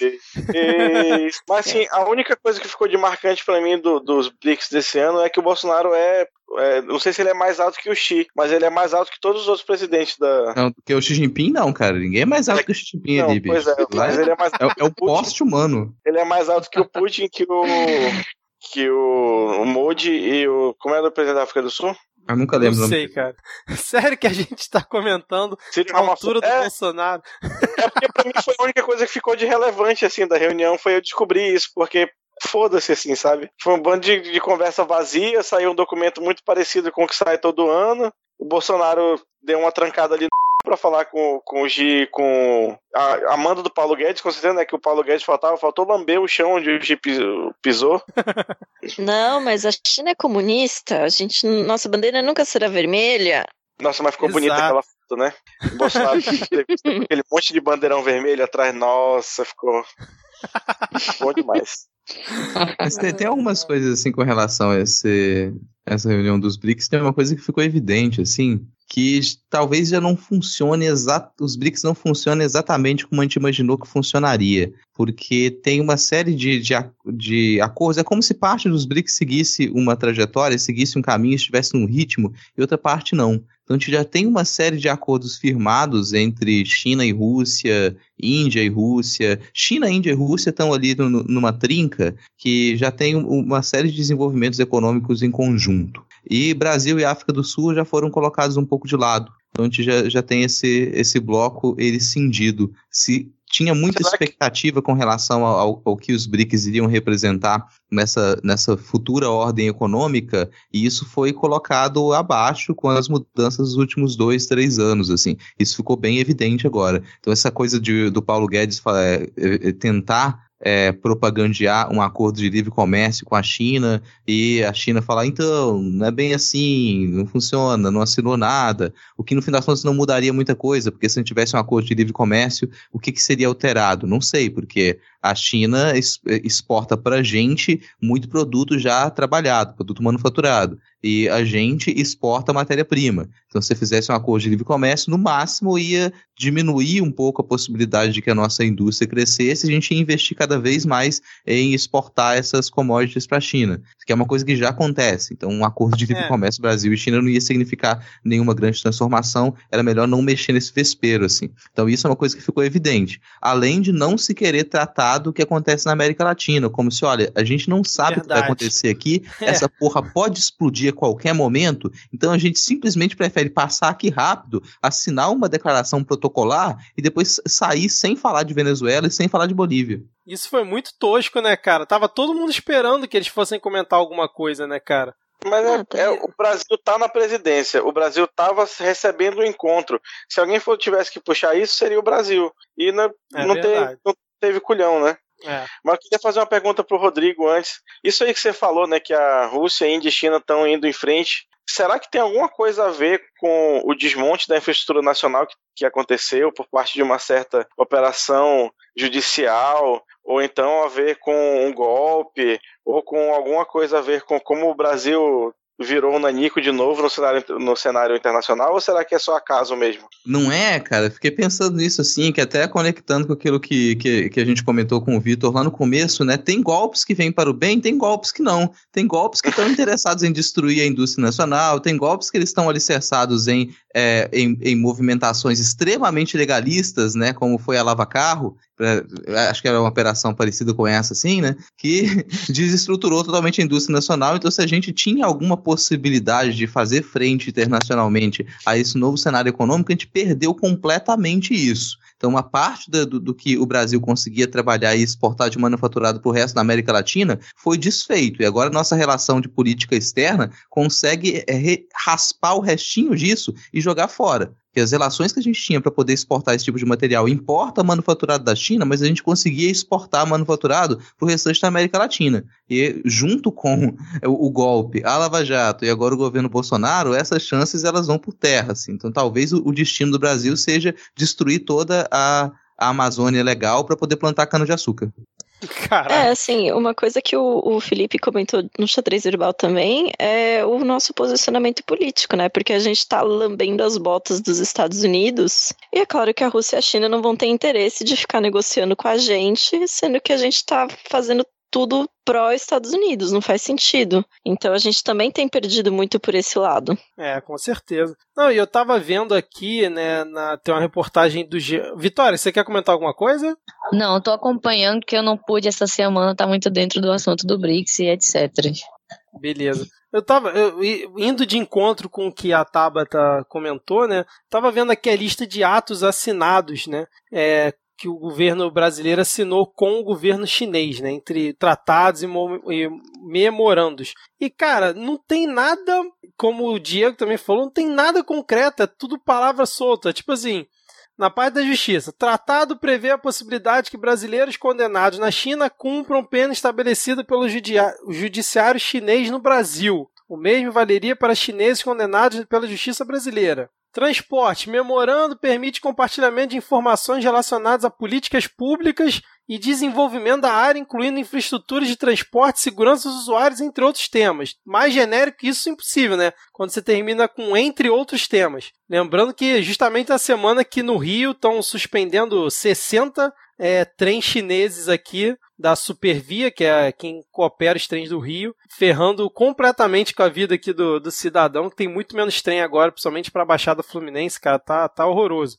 Aí tem outra aqui, ó. É, cultura. Memorando entre o Ministério da Cidade e a estatal China Media Group buscará promover o intercâmbio cultural e audiovisual no país. O acordo prevê troca de filmes, programas de TV e promoção de festivais de cinemas para divulgação dos produtos. Cara, não tem, tem nada aqui. Investimentos. Ato estabelece Como não, uma plataforma cara? para fomentar Rock Santeiro vai passar na China agora, cara.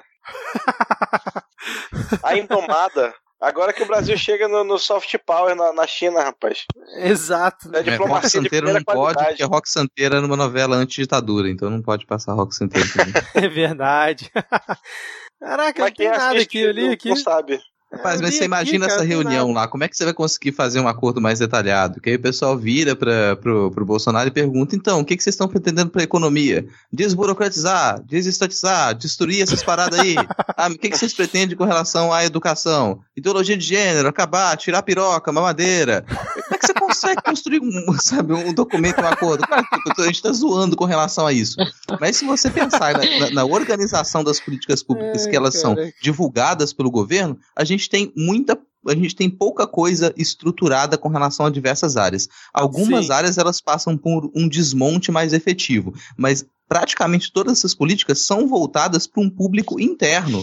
O Brasil ele não tem pensado uma política externa de modo é, arrojado. Tem feito algumas transformações, mas elas não são tão pontuais assim, elas não dão indicativo do que a gente vai conseguir. Mesmo aquilo que foi mais propositivo, que foi a gente conseguir finalmente um acordo é, Mercosul-União Europeia, é aquilo que a gente viu que não caminhou tão rápido, não vai caminhar tão rápido quanto se imaginaria, e talvez não vingue, talvez isso seja realmente embarreirado no ano que vem. Então nos falta muita política externa. A gente vê muita coisa que acontece, a gente critica com relação às movimentações do governo, mas voltadas para a política interna. E mesmo nos eventos internacionais que o Brasil participa, os discursos oficiais, eles não são feitos para o exterior, eles são feitos para agradar os eleitores.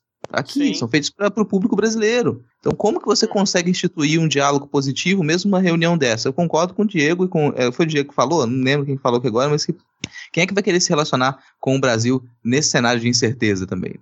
Não, e você vê, por exemplo, quando o Bolsonaro twitta, né? O único, o único cara que ele dá um retweet sempre, toda semana, é lá no ministro Tarcísio, porque ele tá reasfaltando, né? Recapeando estrada por aí. Parece que é o único que tá trabalhando mesmo, porque dos outros ele não consegue mostrar nada, né, cara? O Moro virou garoto propaganda de outdoor e vai nisso aí, né, cara? Mas a gente tá dando isenção de visto pra galera, gente. Vocês querem mais o quê?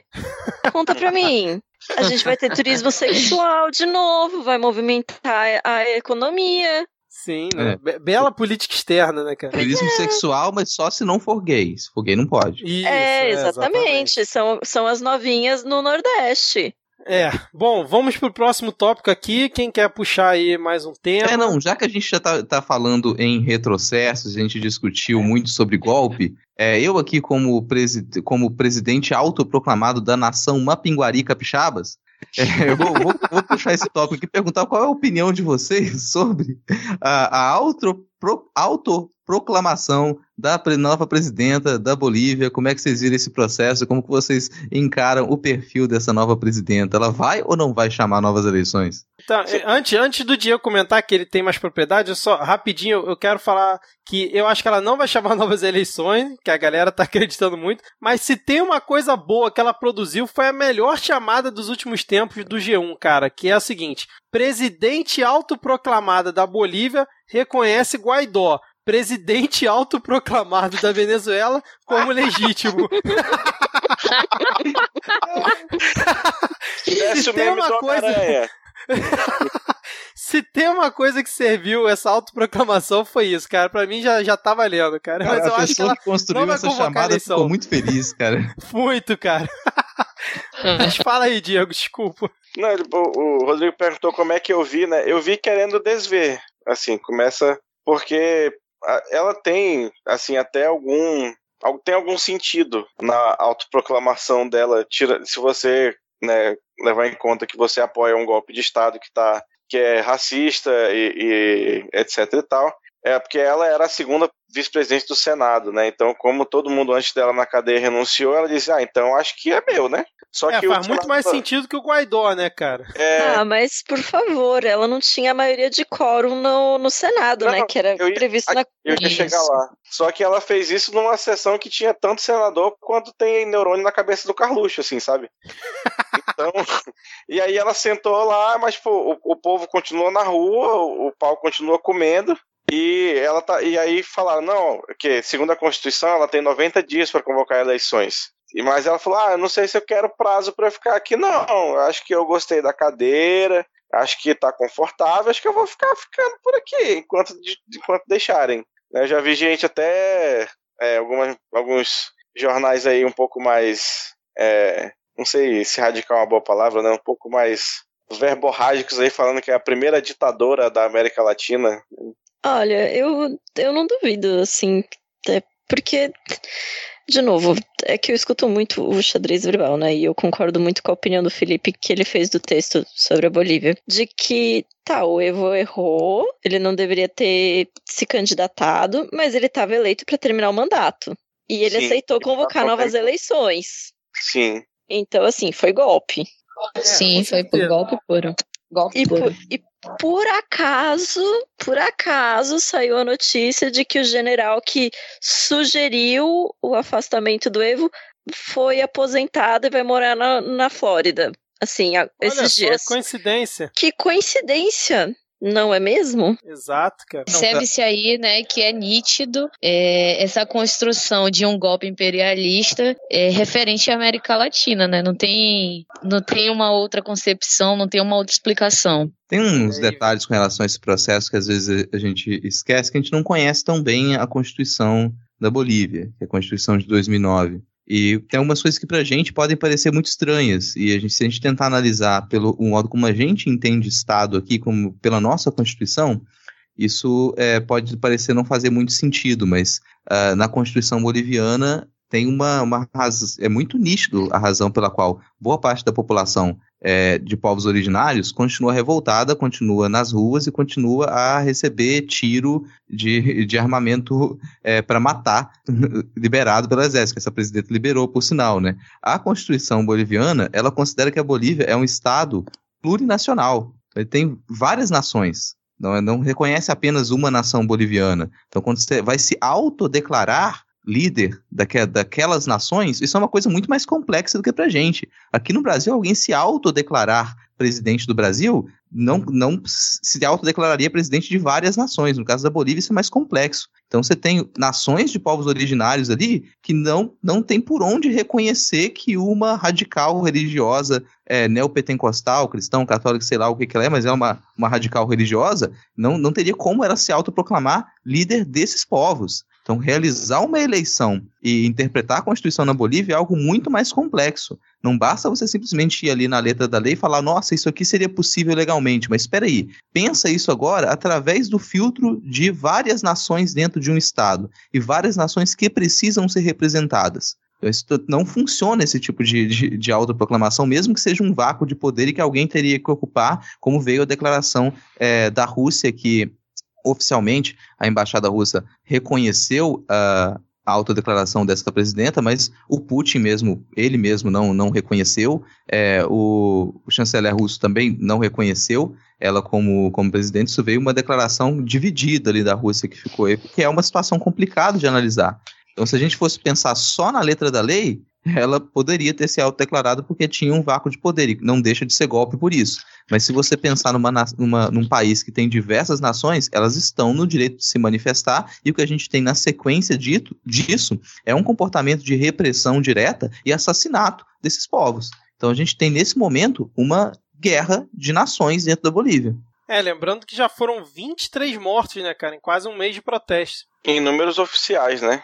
Porque Exatamente. o país assim amazônico com, com grandes distâncias é muito complicado você mensurar isso. Ainda mais depois que ela deu liberou, tipo, e deu tipo a, o famigerado excludente de licitude que queriam passar aqui, né? O policial pode matar à vontade, não vai ter consequência nenhuma. É, e a gente é. pensando só em morte, né? Porque o tanto de abuso de poder e assédio que já aconteceu. Ah é, é inenarrável quase. É, vocês querem comentar mais alguma coisa sobre esse tópico? Eu posso dar dois mini quebrando notícias aqui. Eu queria só aproveitar para comentar uma parada do Chile que está bem em voga agora, que é a questão do mais de 200 pessoas, né, que já tiveram problemas oculares e, ou perderam a visão em decorrência da, da ação policial no Chile, reprimindo né, o, o, povo na rua. Inclusive, a seleção do Chile jogou esses dias e os, os jogadores, durante o hino, né, fez, taparam um dos olhos com a mão em protesto a isso. E deve fazer aqui é, para todos os nossos 10 ouvintes a denúncia que isso chama terrorismo. Toda força policial treinada sabe que munição não letal você usa nas pernas de um agressor iminente. A partir do momento que você atinge 200 pessoas no olho, é meio difícil achar que foi acidente. Né? Então quer dizer que eh, a polícia está mirando de propósito na, no rosto das pessoas para cegá-las como uma forma de terrorismo, para que as pessoas fiquem com medo de ir para a rua. Né? Isso, isso acontece aqui no Brasil também com uma certa frequência. Né? Eu li uma matéria no Rio de Janeiro sobre casos de dispersão de, de, de baile funk que a, a polícia atira no rosto também da, da, da galera como uma forma de terrorismo. É, e aí deixar aqui o repúdio a essa atitude covarde da, da, das forças policiais chilenas. Aliás, cara, uma das melhores cenas que eu vi semana passada foi no protesto lá no Chile, a galera com laser pra cima do blindado, pegando fogo, cara. E aí um outro, um bando de laser em cima do drone, o drone caindo, cara. Eu achei maravilhosa tá, essa. Tá muito cyberpunk, cara. O Chile é. tá... É 2019 oficialmente no Chile. Exato, cara. E é dois mini quebrando notícias que, assim, o Senado agora há pouco suspendeu uma sessão após o Jorge Cajuru passar mal no plenário. O cara foi removido é, de maca, inclusive, foi levado para o serviço médico, mas eu não vi se tem mais alguma informação a respeito disso. E, Diego, o Fux liberou novamente a tramitação do processo da Dallagnol lá no Conselho Nacional do Ministério Público, cara. Ele ficou com inveja do Toffoli que tinha ido e voltado duas vezes, aí ele foi e voltou de novo. Exato, cara. Exato, cara. Tava os dois na, na, na, Copa tomando um café. Aí o Fux, pô, tu viu lá que eu, eu liberei e, e, recolhi o negócio? Aí o Toffoli, porra nenhuma, eu já liberei e recolhi duas vezes. Ele, ah, é? Pera ainda. ai, ai. Bom, gente, vocês querem puxar mais algum tópico aqui? A gente tem mais coisa aqui na pauta, mas a gente já tá aqui com um pouco mais de duas horas de gravação. Tá pouco, tá bom, tá. tá é, é, só pra tem, tem dos Eu tô de boa que, que amanhã é feriado, então. Dos tópicos que estão estão separados aqui, tem pelo menos dois que eu acho que vale pelo menos um comentário rápido. Primeiro é da. É, é, é, chega a ser engraçado, é triste, mas é engraçado de ler. Então, se os ouvintes quiserem clicar para ver a notícia de que o governo oficializa o desbloqueio de recursos, é um pouco irritante de tentar acompanhar o raciocínio do Paulo Guedes. É, para tentar explicar de onde veio esse recurso desbloqueado agora, né? O recurso havia sido con contingenciado e foi descontingenciado agora os últimos quase 14 bilhões, com a desculpa de que isso veio de, de um crescimento econômico e do leilão oneroso do petróleo, né, do pré-sal, que na eu vou, vou tentar ler e vocês tentam acompanhar o raciocínio comigo. Chegamos ao final do ano numa situação bastante melhor. Primeiro, porque tivemos muitas receitas extraordinárias que vieram de nossas próprias atitudes. Andamos desmobilizando bastante, desinvestindo e tivemos receitas com imposto de renda sobre ganho de capital, que obtemos desinvestindo. Segundo, porque nós acabamos descontingenciando o que havíamos pre preventivamente contingenciado, de forma a acabar tendo um ano bastante dentro das expectativas de gastos dos ministérios. Que horror. Depois era Dilma que falava mal, né? É, só faltou botar aí o desfazendo o horário de verão, né? Tudo que eles desfizeram incluir nessa, nesse, nessa nota aí deles. Cara. É, Mas por que, você ficou tão incomodado, Rodrigo? Pra mim ficou claro, não ficou não? Pô, muito nítido. Eu sempre lembro de um deputado que ele usou a, a expressão vamos estar estando. Cara, esse truque do gerúndio para confundir é uma merda mesmo, mas é para tentar traduzir, basicamente o que aconteceu é o governo tirou dinheiro da carteira, colocou num bolso escondido, depois tirou dinheiro do bolso escondido e colocou de novo na carteira para falar: "Olha como a carteira está cheia de dinheiro agora". Só que ele fez essa manobra agora, no dia 19 de novembro. Aí eu queria perguntar se alguém sabe quanto tempo demora para fazer uma licitação. Não é só. Mais, é mais de um mês e meio. Então, não só a licitação, como o gasto do dinheiro, né? Porque você faz fechamento das contas. Então, assim, na minha experiência dentro da universidade, é, você não faz compras depois do dia 15 de novembro, porque você precisa fechar os, o orçamento, você precisa fazer toda a parte de fechamento de caixa. Exato. Então, tudo. Então, assim, você não consegue gastar dinheiro depois do dia 15, porque não consegue entrar no fechamento de caixa que tem que ser entregue antes do Natal. Ou seja, a carteira tá cheia de dinheiro, ele tá mostrando a carteira cheia de dinheiro, mas aí logo depois, quando você for tentar pegar o dinheiro, ele vai enfiar a carteira no c porque não adianta descontingenciar essa altura do campeonato, porque não vai dar para gastar. Os serviços já foram interrompidos, já foram suspensos, já tem aluno sem aula, já tem aluno sem bolsa, já tem professor que não está conseguindo se deslocar para dar aula no interior. Então, foda-se, meu anjo. É, fica bonito para colocar agora, e, e essa é a retórica deles, né? Esse a intenção desde sempre. Falar, olha, a gente devolveu o dinheiro, mas a, a, a qualidade da educação caiu para privatizar, né? É isso. É, é, tipo, a gente devolveu o dinheiro, eles que não quiseram usar. Exatamente, cara. Um detalhezinho você... disso, assim, que parece que, que, que, torna a coisa mais ridícula ainda, é porque esse, esse bloqueio, né, esse contingenciamento, ele veio do começo do ano porque a expectativa era que a gente tivesse um crescimento de 2,5% do, é, do PIB nacional. Então, aquela expectativa de 2,5%, então travaram dinheiro para que a gente tenha esse crescimento de 2,5% e aí nós vamos ter realmente mais dinheiro para investir. Só que o crescimento foi de 0,9%. Então você bloqueou todo esse dinheiro esperando que houvesse o crescimento, o crescimento não houve, mas como esse dinheiro fica bloqueado o ano todo, agora na hora que você libera esse dinheiro, parece, nossa, quer dizer que a gente ganhou esse dinheiro todo durante o ano? Não, a gente não ganhou.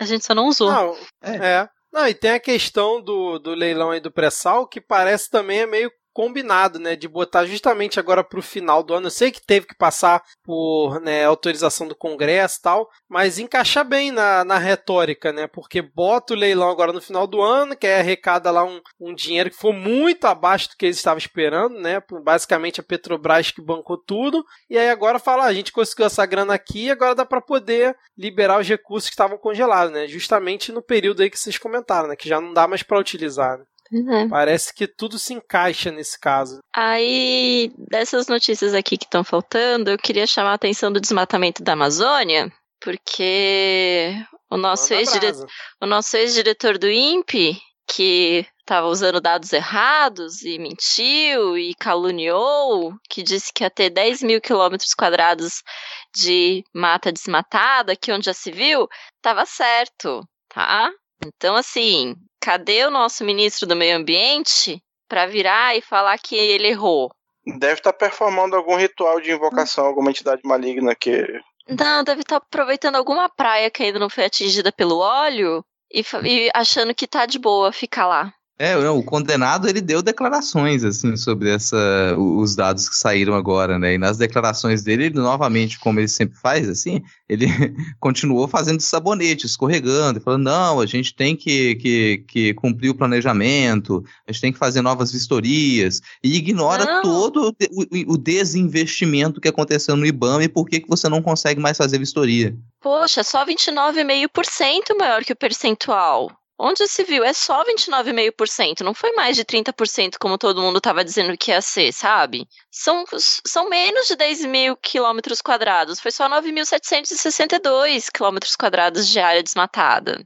Sabe? Qual que é o problema? Não tem problema nenhum. Assim, um, um detalhamento, pra, até para quem é, não lembrar dessa, disso que vo- você comentou agora, é que no, mais para o meio do ano saíram os, os dados do sistema DETER, que é um sistema que ele mede o desmatamento, mas para dar alarmes. Então é é uma medição que ela realmente ela não era tão precisa. Ela fazia medições ali de, é, de 16 de 16 em 16 dias e pegava faixas de 250 é, metros, então você não conseguia ter com muita exatidão. E esses dados eles foram questionados na época, falou: ah, isso aqui é inexato, então não dá para confiar muito, a gente vai ter que esperar sair o detalhamento. E o detalhamento que saiu agora, que é o do sistema PRODES, ele é um detalhamento praticamente contínuo, então você consegue medir ali com, com média de 20, 30 metros de resolução com as imagens de satélite, então ele consegue te mostrar com, com bastante exatidão, num lapso de tempo bem alongado, acho que essa medição acontece desde 1988, ou 89, a gente consegue ter uma dimensão muito mais. É, a gente consegue especificar o que, que foi desmatado e o que, que não foi. E esses dados confirmam os dados anteriores, o que já era de se esperar, pois ciência. Então a gente não, tem, não tinha muito como questionar isso, né? É, e Exatamente. é, agora como não tem mais como fugir, não tem como você questionar os dados que eles estão apresentados, inclusive porque você teria que, que desconsiderar que a gente tem satélites fotografando quase todo o, o globo terrestre, desconsiderar inclusive que, que a Terra é um globo, é, não, não conseguiram fugir a, a essa, a encarar esses fatos agora. O que eu acredito que vai acontecer é que vão tentar amaciar essa história, vão simplesmente vão passar a não dar muitas declarações, deixar isso para lá, colocar isso para debaixo do tapete para ver se as pessoas esquecem que isso está acontecendo. Não, só lembrando que esses dados são referentes a de agosto de 2018 a julho de 2019, não é só do ano de 2019. Então, ainda pode cair numa retórica de falar: não, mas peraí, não foi só do nosso governo, isso aí vinha desde o governo anterior, que foi mais ou menos o que o Sinistro Salles comentou. E aí vamos para aquele momento: é, o Sinistro está descobrindo óbvio, que ele falou assim: ó. O motivo do aumento do desmatamento são os conhecidos de 2012 para frente. Por que, que ele cita 2012? Porque 2012 foi o, o menor Primeiro- pico, né? Exatamente. Aí ele bota assim: press... quais são os motivos, né? A pressão das atividades econômicas, a maior parte ilegal. Precisamos de estratégias para conter isso. Parabéns, Sinistro Salles. Você descobriu a pólvora, né, cara? Não brinca que você precisa de estratégia para conter a prática ilegal, né, das atividades econômicas que fazem o desmatamento crescer na Amazônia. Agora Precisa- eu só cara. descobrir que ele Quem está disse ocupando que o de é outra legal? pessoa. Quem disse que a prática é ilegal que ele quer? Que ele Não. Quer? Precisamos conter isso. Vamos demitir 100 funcionários do IBAMA. Vamos Sim. diminuir o financiamento das, do ICMBio. Vamos colocar pessoas que não manjam de meio ambiente para tomar conta dos nossos órgãos de meio ambiente. Vamos reduzir o, o orçamento dessas instituições. E vamos pôr a culpa nas ONGs. Exatamente, exatamente. E aí ele completa assim: ao contrário dos números divulgados nos últimos anos, vimos 29% de aumento. Ele está longe do que queríamos, mas está longe dos números de três casas decimais que foram divulgados. Caramba, cara, e daí? O que, que você vai fazer? Aí ele completa: queremos o ambientalismo de resultados e sem isso vamos continuar vendo isso. Precisamos de alternativa de economia sustentável para aquela região da Amazônia. Puta que pariu, cara. Caramba. Ou, ou seja, precisamos de um Ministério do Meio Ambiente. Que loucura. Exato. Caramba. Não, é Quem engraçado poderia- porque quem poderia imaginar? Eu achei até que ele até eu achei até que aqui na reportagem é, reproduzir errado, porque ele fala: "Queremos aumentarismo de resultados e sem isso vamos continuar vendo isso?" Não É dá, isso, cara, o sinistro É sabe. isso. É isso. É isso então, né? Então é isso. É isso, gente. Vitória, você queria comentar alguma coisa? Só fora Salles. Bom, então é isso, né? Então vamos agora para as dicas culturais. Quem quer começar aí? Eu recomendo Pablo Vittar, que essa música que a gente cantou é maravilhosa. Escutem a versão original. A nossa é muito boa, mas a versão original também é muito boa. E o álbum tá muito bom mesmo. Carnaval 2020 vai tocar bastante. E Pablo Maravilhosa ganhou os prêmios da MTV. Vem gravar com a gente, Pablo. Nosso ouvinte, Pablo Vittar, pode vir gravar com a gente aqui um dia, ajudar a gente a cantar a Chama. música de abertura de verdade. Chama! É. Mas você quer indicar algum podcast ou Ah, se for pra indicar algum podcast, vou indicar o podcast que eu trabalho, que é o Dragões de Garagem, que nós somos muito legais. Nós falamos de ciência de verdade. A gente tenta não ser chato, apesar dos assuntos serem meio puxados. Eu recomendo que as pessoas consigam juntar dinheiro pra viajar, porque viajar ajuda a esparecer a mente. Olha aí, essa é uma boa dica, hein, cara. Nessa aí eu concordo completamente com você. Realmente viajar faz muito bem. Ainda mais se você estiver acompanhando o noticiário político do Brasil em 2019, né, cara? É fundamental, eu diria. E a gente tá falando de viajar não é pra longe, não, gente. Pode ser aqui, né, pro, sei lá, pra, pra casa do tio que fica no interior, ou sei lá, pra cidadezinha do lado. É, Pode se você tiver dinheiro, você consegue viajar até dentro da sua própria casa.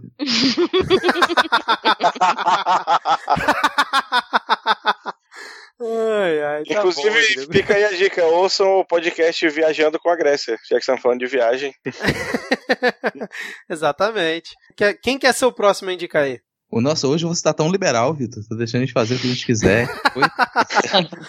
Não, vou puxar aqui a Eu minha sou legal, típica- cara. Vou puxar minha típica indicação aqui de podcast. O podcast que eu vou indicar hoje é o Musicoide. O Musicoide é um projeto de extensão do pessoal de música lá da UNB. Então tá, tá o link aqui tanto do site quanto do feed para quem, quem quiser assinar. Super aconselho, é bem interessante. Então, é um podcast que ele fala, obviamente, sobre música, né? Tanto as partes técnicas quanto a- as partes mais simples de quem é de fora da música compreender. Sempre tem entrevistas, trazem profissionais e músicos, pesquisadores, pesquisadoras para participar. Então, é um podcast super completo que está aqui linkado para quem quiser assinar. E indico também, já que a gente falou sobre a destruição da Amazônia Legal, é, eu vou indicar a newsletter do Clima Info. Acho que é uma das melhores que eu já, que eu já peguei, assim, é mais detalhada. Então você, você assina e você vai receber informações sobre o que, que acontece com relação às nossas políticas ambientais. Ela é bem detalhada, sai notícias que eu não vejo em nenhum outro canal. Então tá fora da, da imprensa hegemônica, né? Também tá linkado aqui na postagem, na descrição do episódio. Excelente, cara. Diego, além do Viajando com a Grécia, você quer indicar mais alguma coisa? Quero, cara, ve- eu vejo um brainstorm de coisa pra indicar agora, né? Inspirado no nosso maravilhoso encerramento aí do, do bloco. Eu vou indicar pra vocês o poema da Cecília Meirelles, ou isto ou aquilo, que é. Quero indicar aí pra quem ainda não ouviu, por acaso, né, o, lá do pessoal do Overcast, o informe do Almanac, né? Teve uma primeira temporada que foi o informe do Jovem Fazendeiro, a segunda foi dos Astros Celestiais.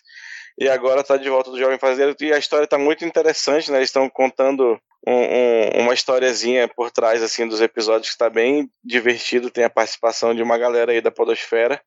E indicar também aqui o podcast Sexo Explícito, né? Que é o podcast para você gozar a vida. E acho que é, é um- é uma dica importante, né? Nesses anos de 2019, nesse governo, a gente gozar a vida para ver se a gente, a gente sobrevive, né? Acho que é importante. Excelente, excelente, Diego. O Vitória, você tem alguma indicação aí? Você tem que ter. Você ficou um tempão sem vir aqui, você tem que indicar pelo menos umas 10 coisas pros ouvintes, né? Gente, é, acho que minha indicação hoje não seria nenhuma indicação cultural, mas uma indicação assim de reflexão mesmo, porque amanhã, né, é o Dia da Consciência Negra e eu acho que a gente precisa refletir um pouco sobre esse dia e o que, que a gente pode fazer para de certa forma, como pessoas que eu sou uma mulher branca, né? Mas a gente está refletindo sobre as questões do racismo no Brasil e no mundo. Acho que isso é muito importante e essa seria uma das reflexões assim políticas, culturais e etc para amanhã ou para a vida toda.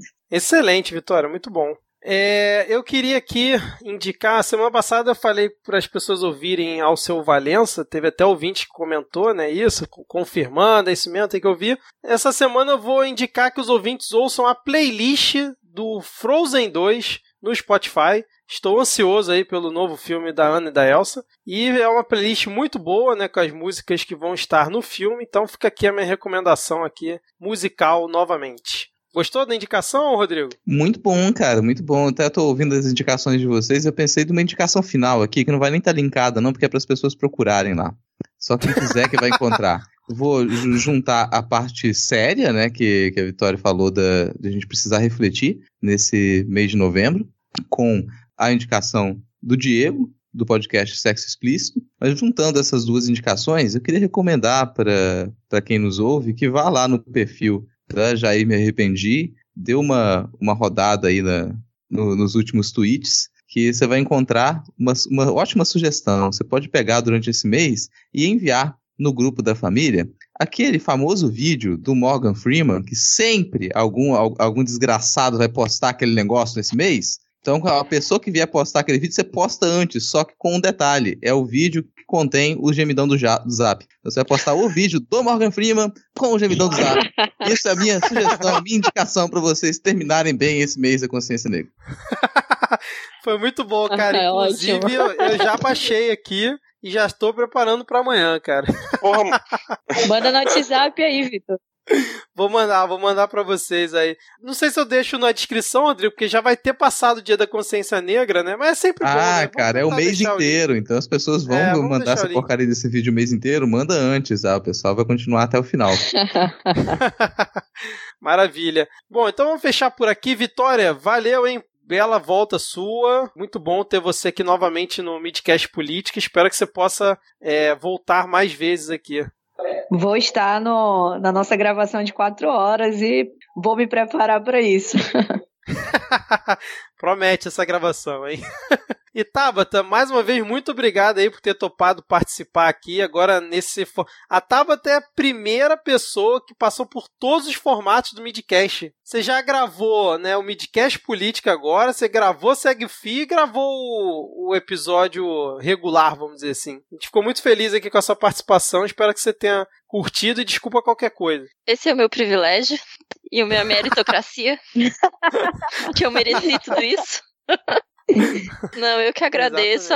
Desculpa a pentelhagem, que eu sei que eu que fiquei enchendo o saco para poder participar e cantar a musiquinha, que era meu objetivo de vida, zerei a vida hoje. e, desculpa qualquer coisa aí, gente. Qualquer comentário esdrúxulo, besta, brincadeirinha. Eu me diverti muito precisando de gente para participar. Se a, se, a, se a Pablo não aceitar o convite, se vocês estiverem faltando convidados, vocês podem me convidar de novo, tá? é, e... pode deixar. Valeu mesmo. Então é isso, gente. Vamos fechando por aqui. Finalmente vamos dar tchau aí para os ouvintes e até a próxima. Valeu, tchau, tchau. Valeu. Tchau, ouvintes. Beijos.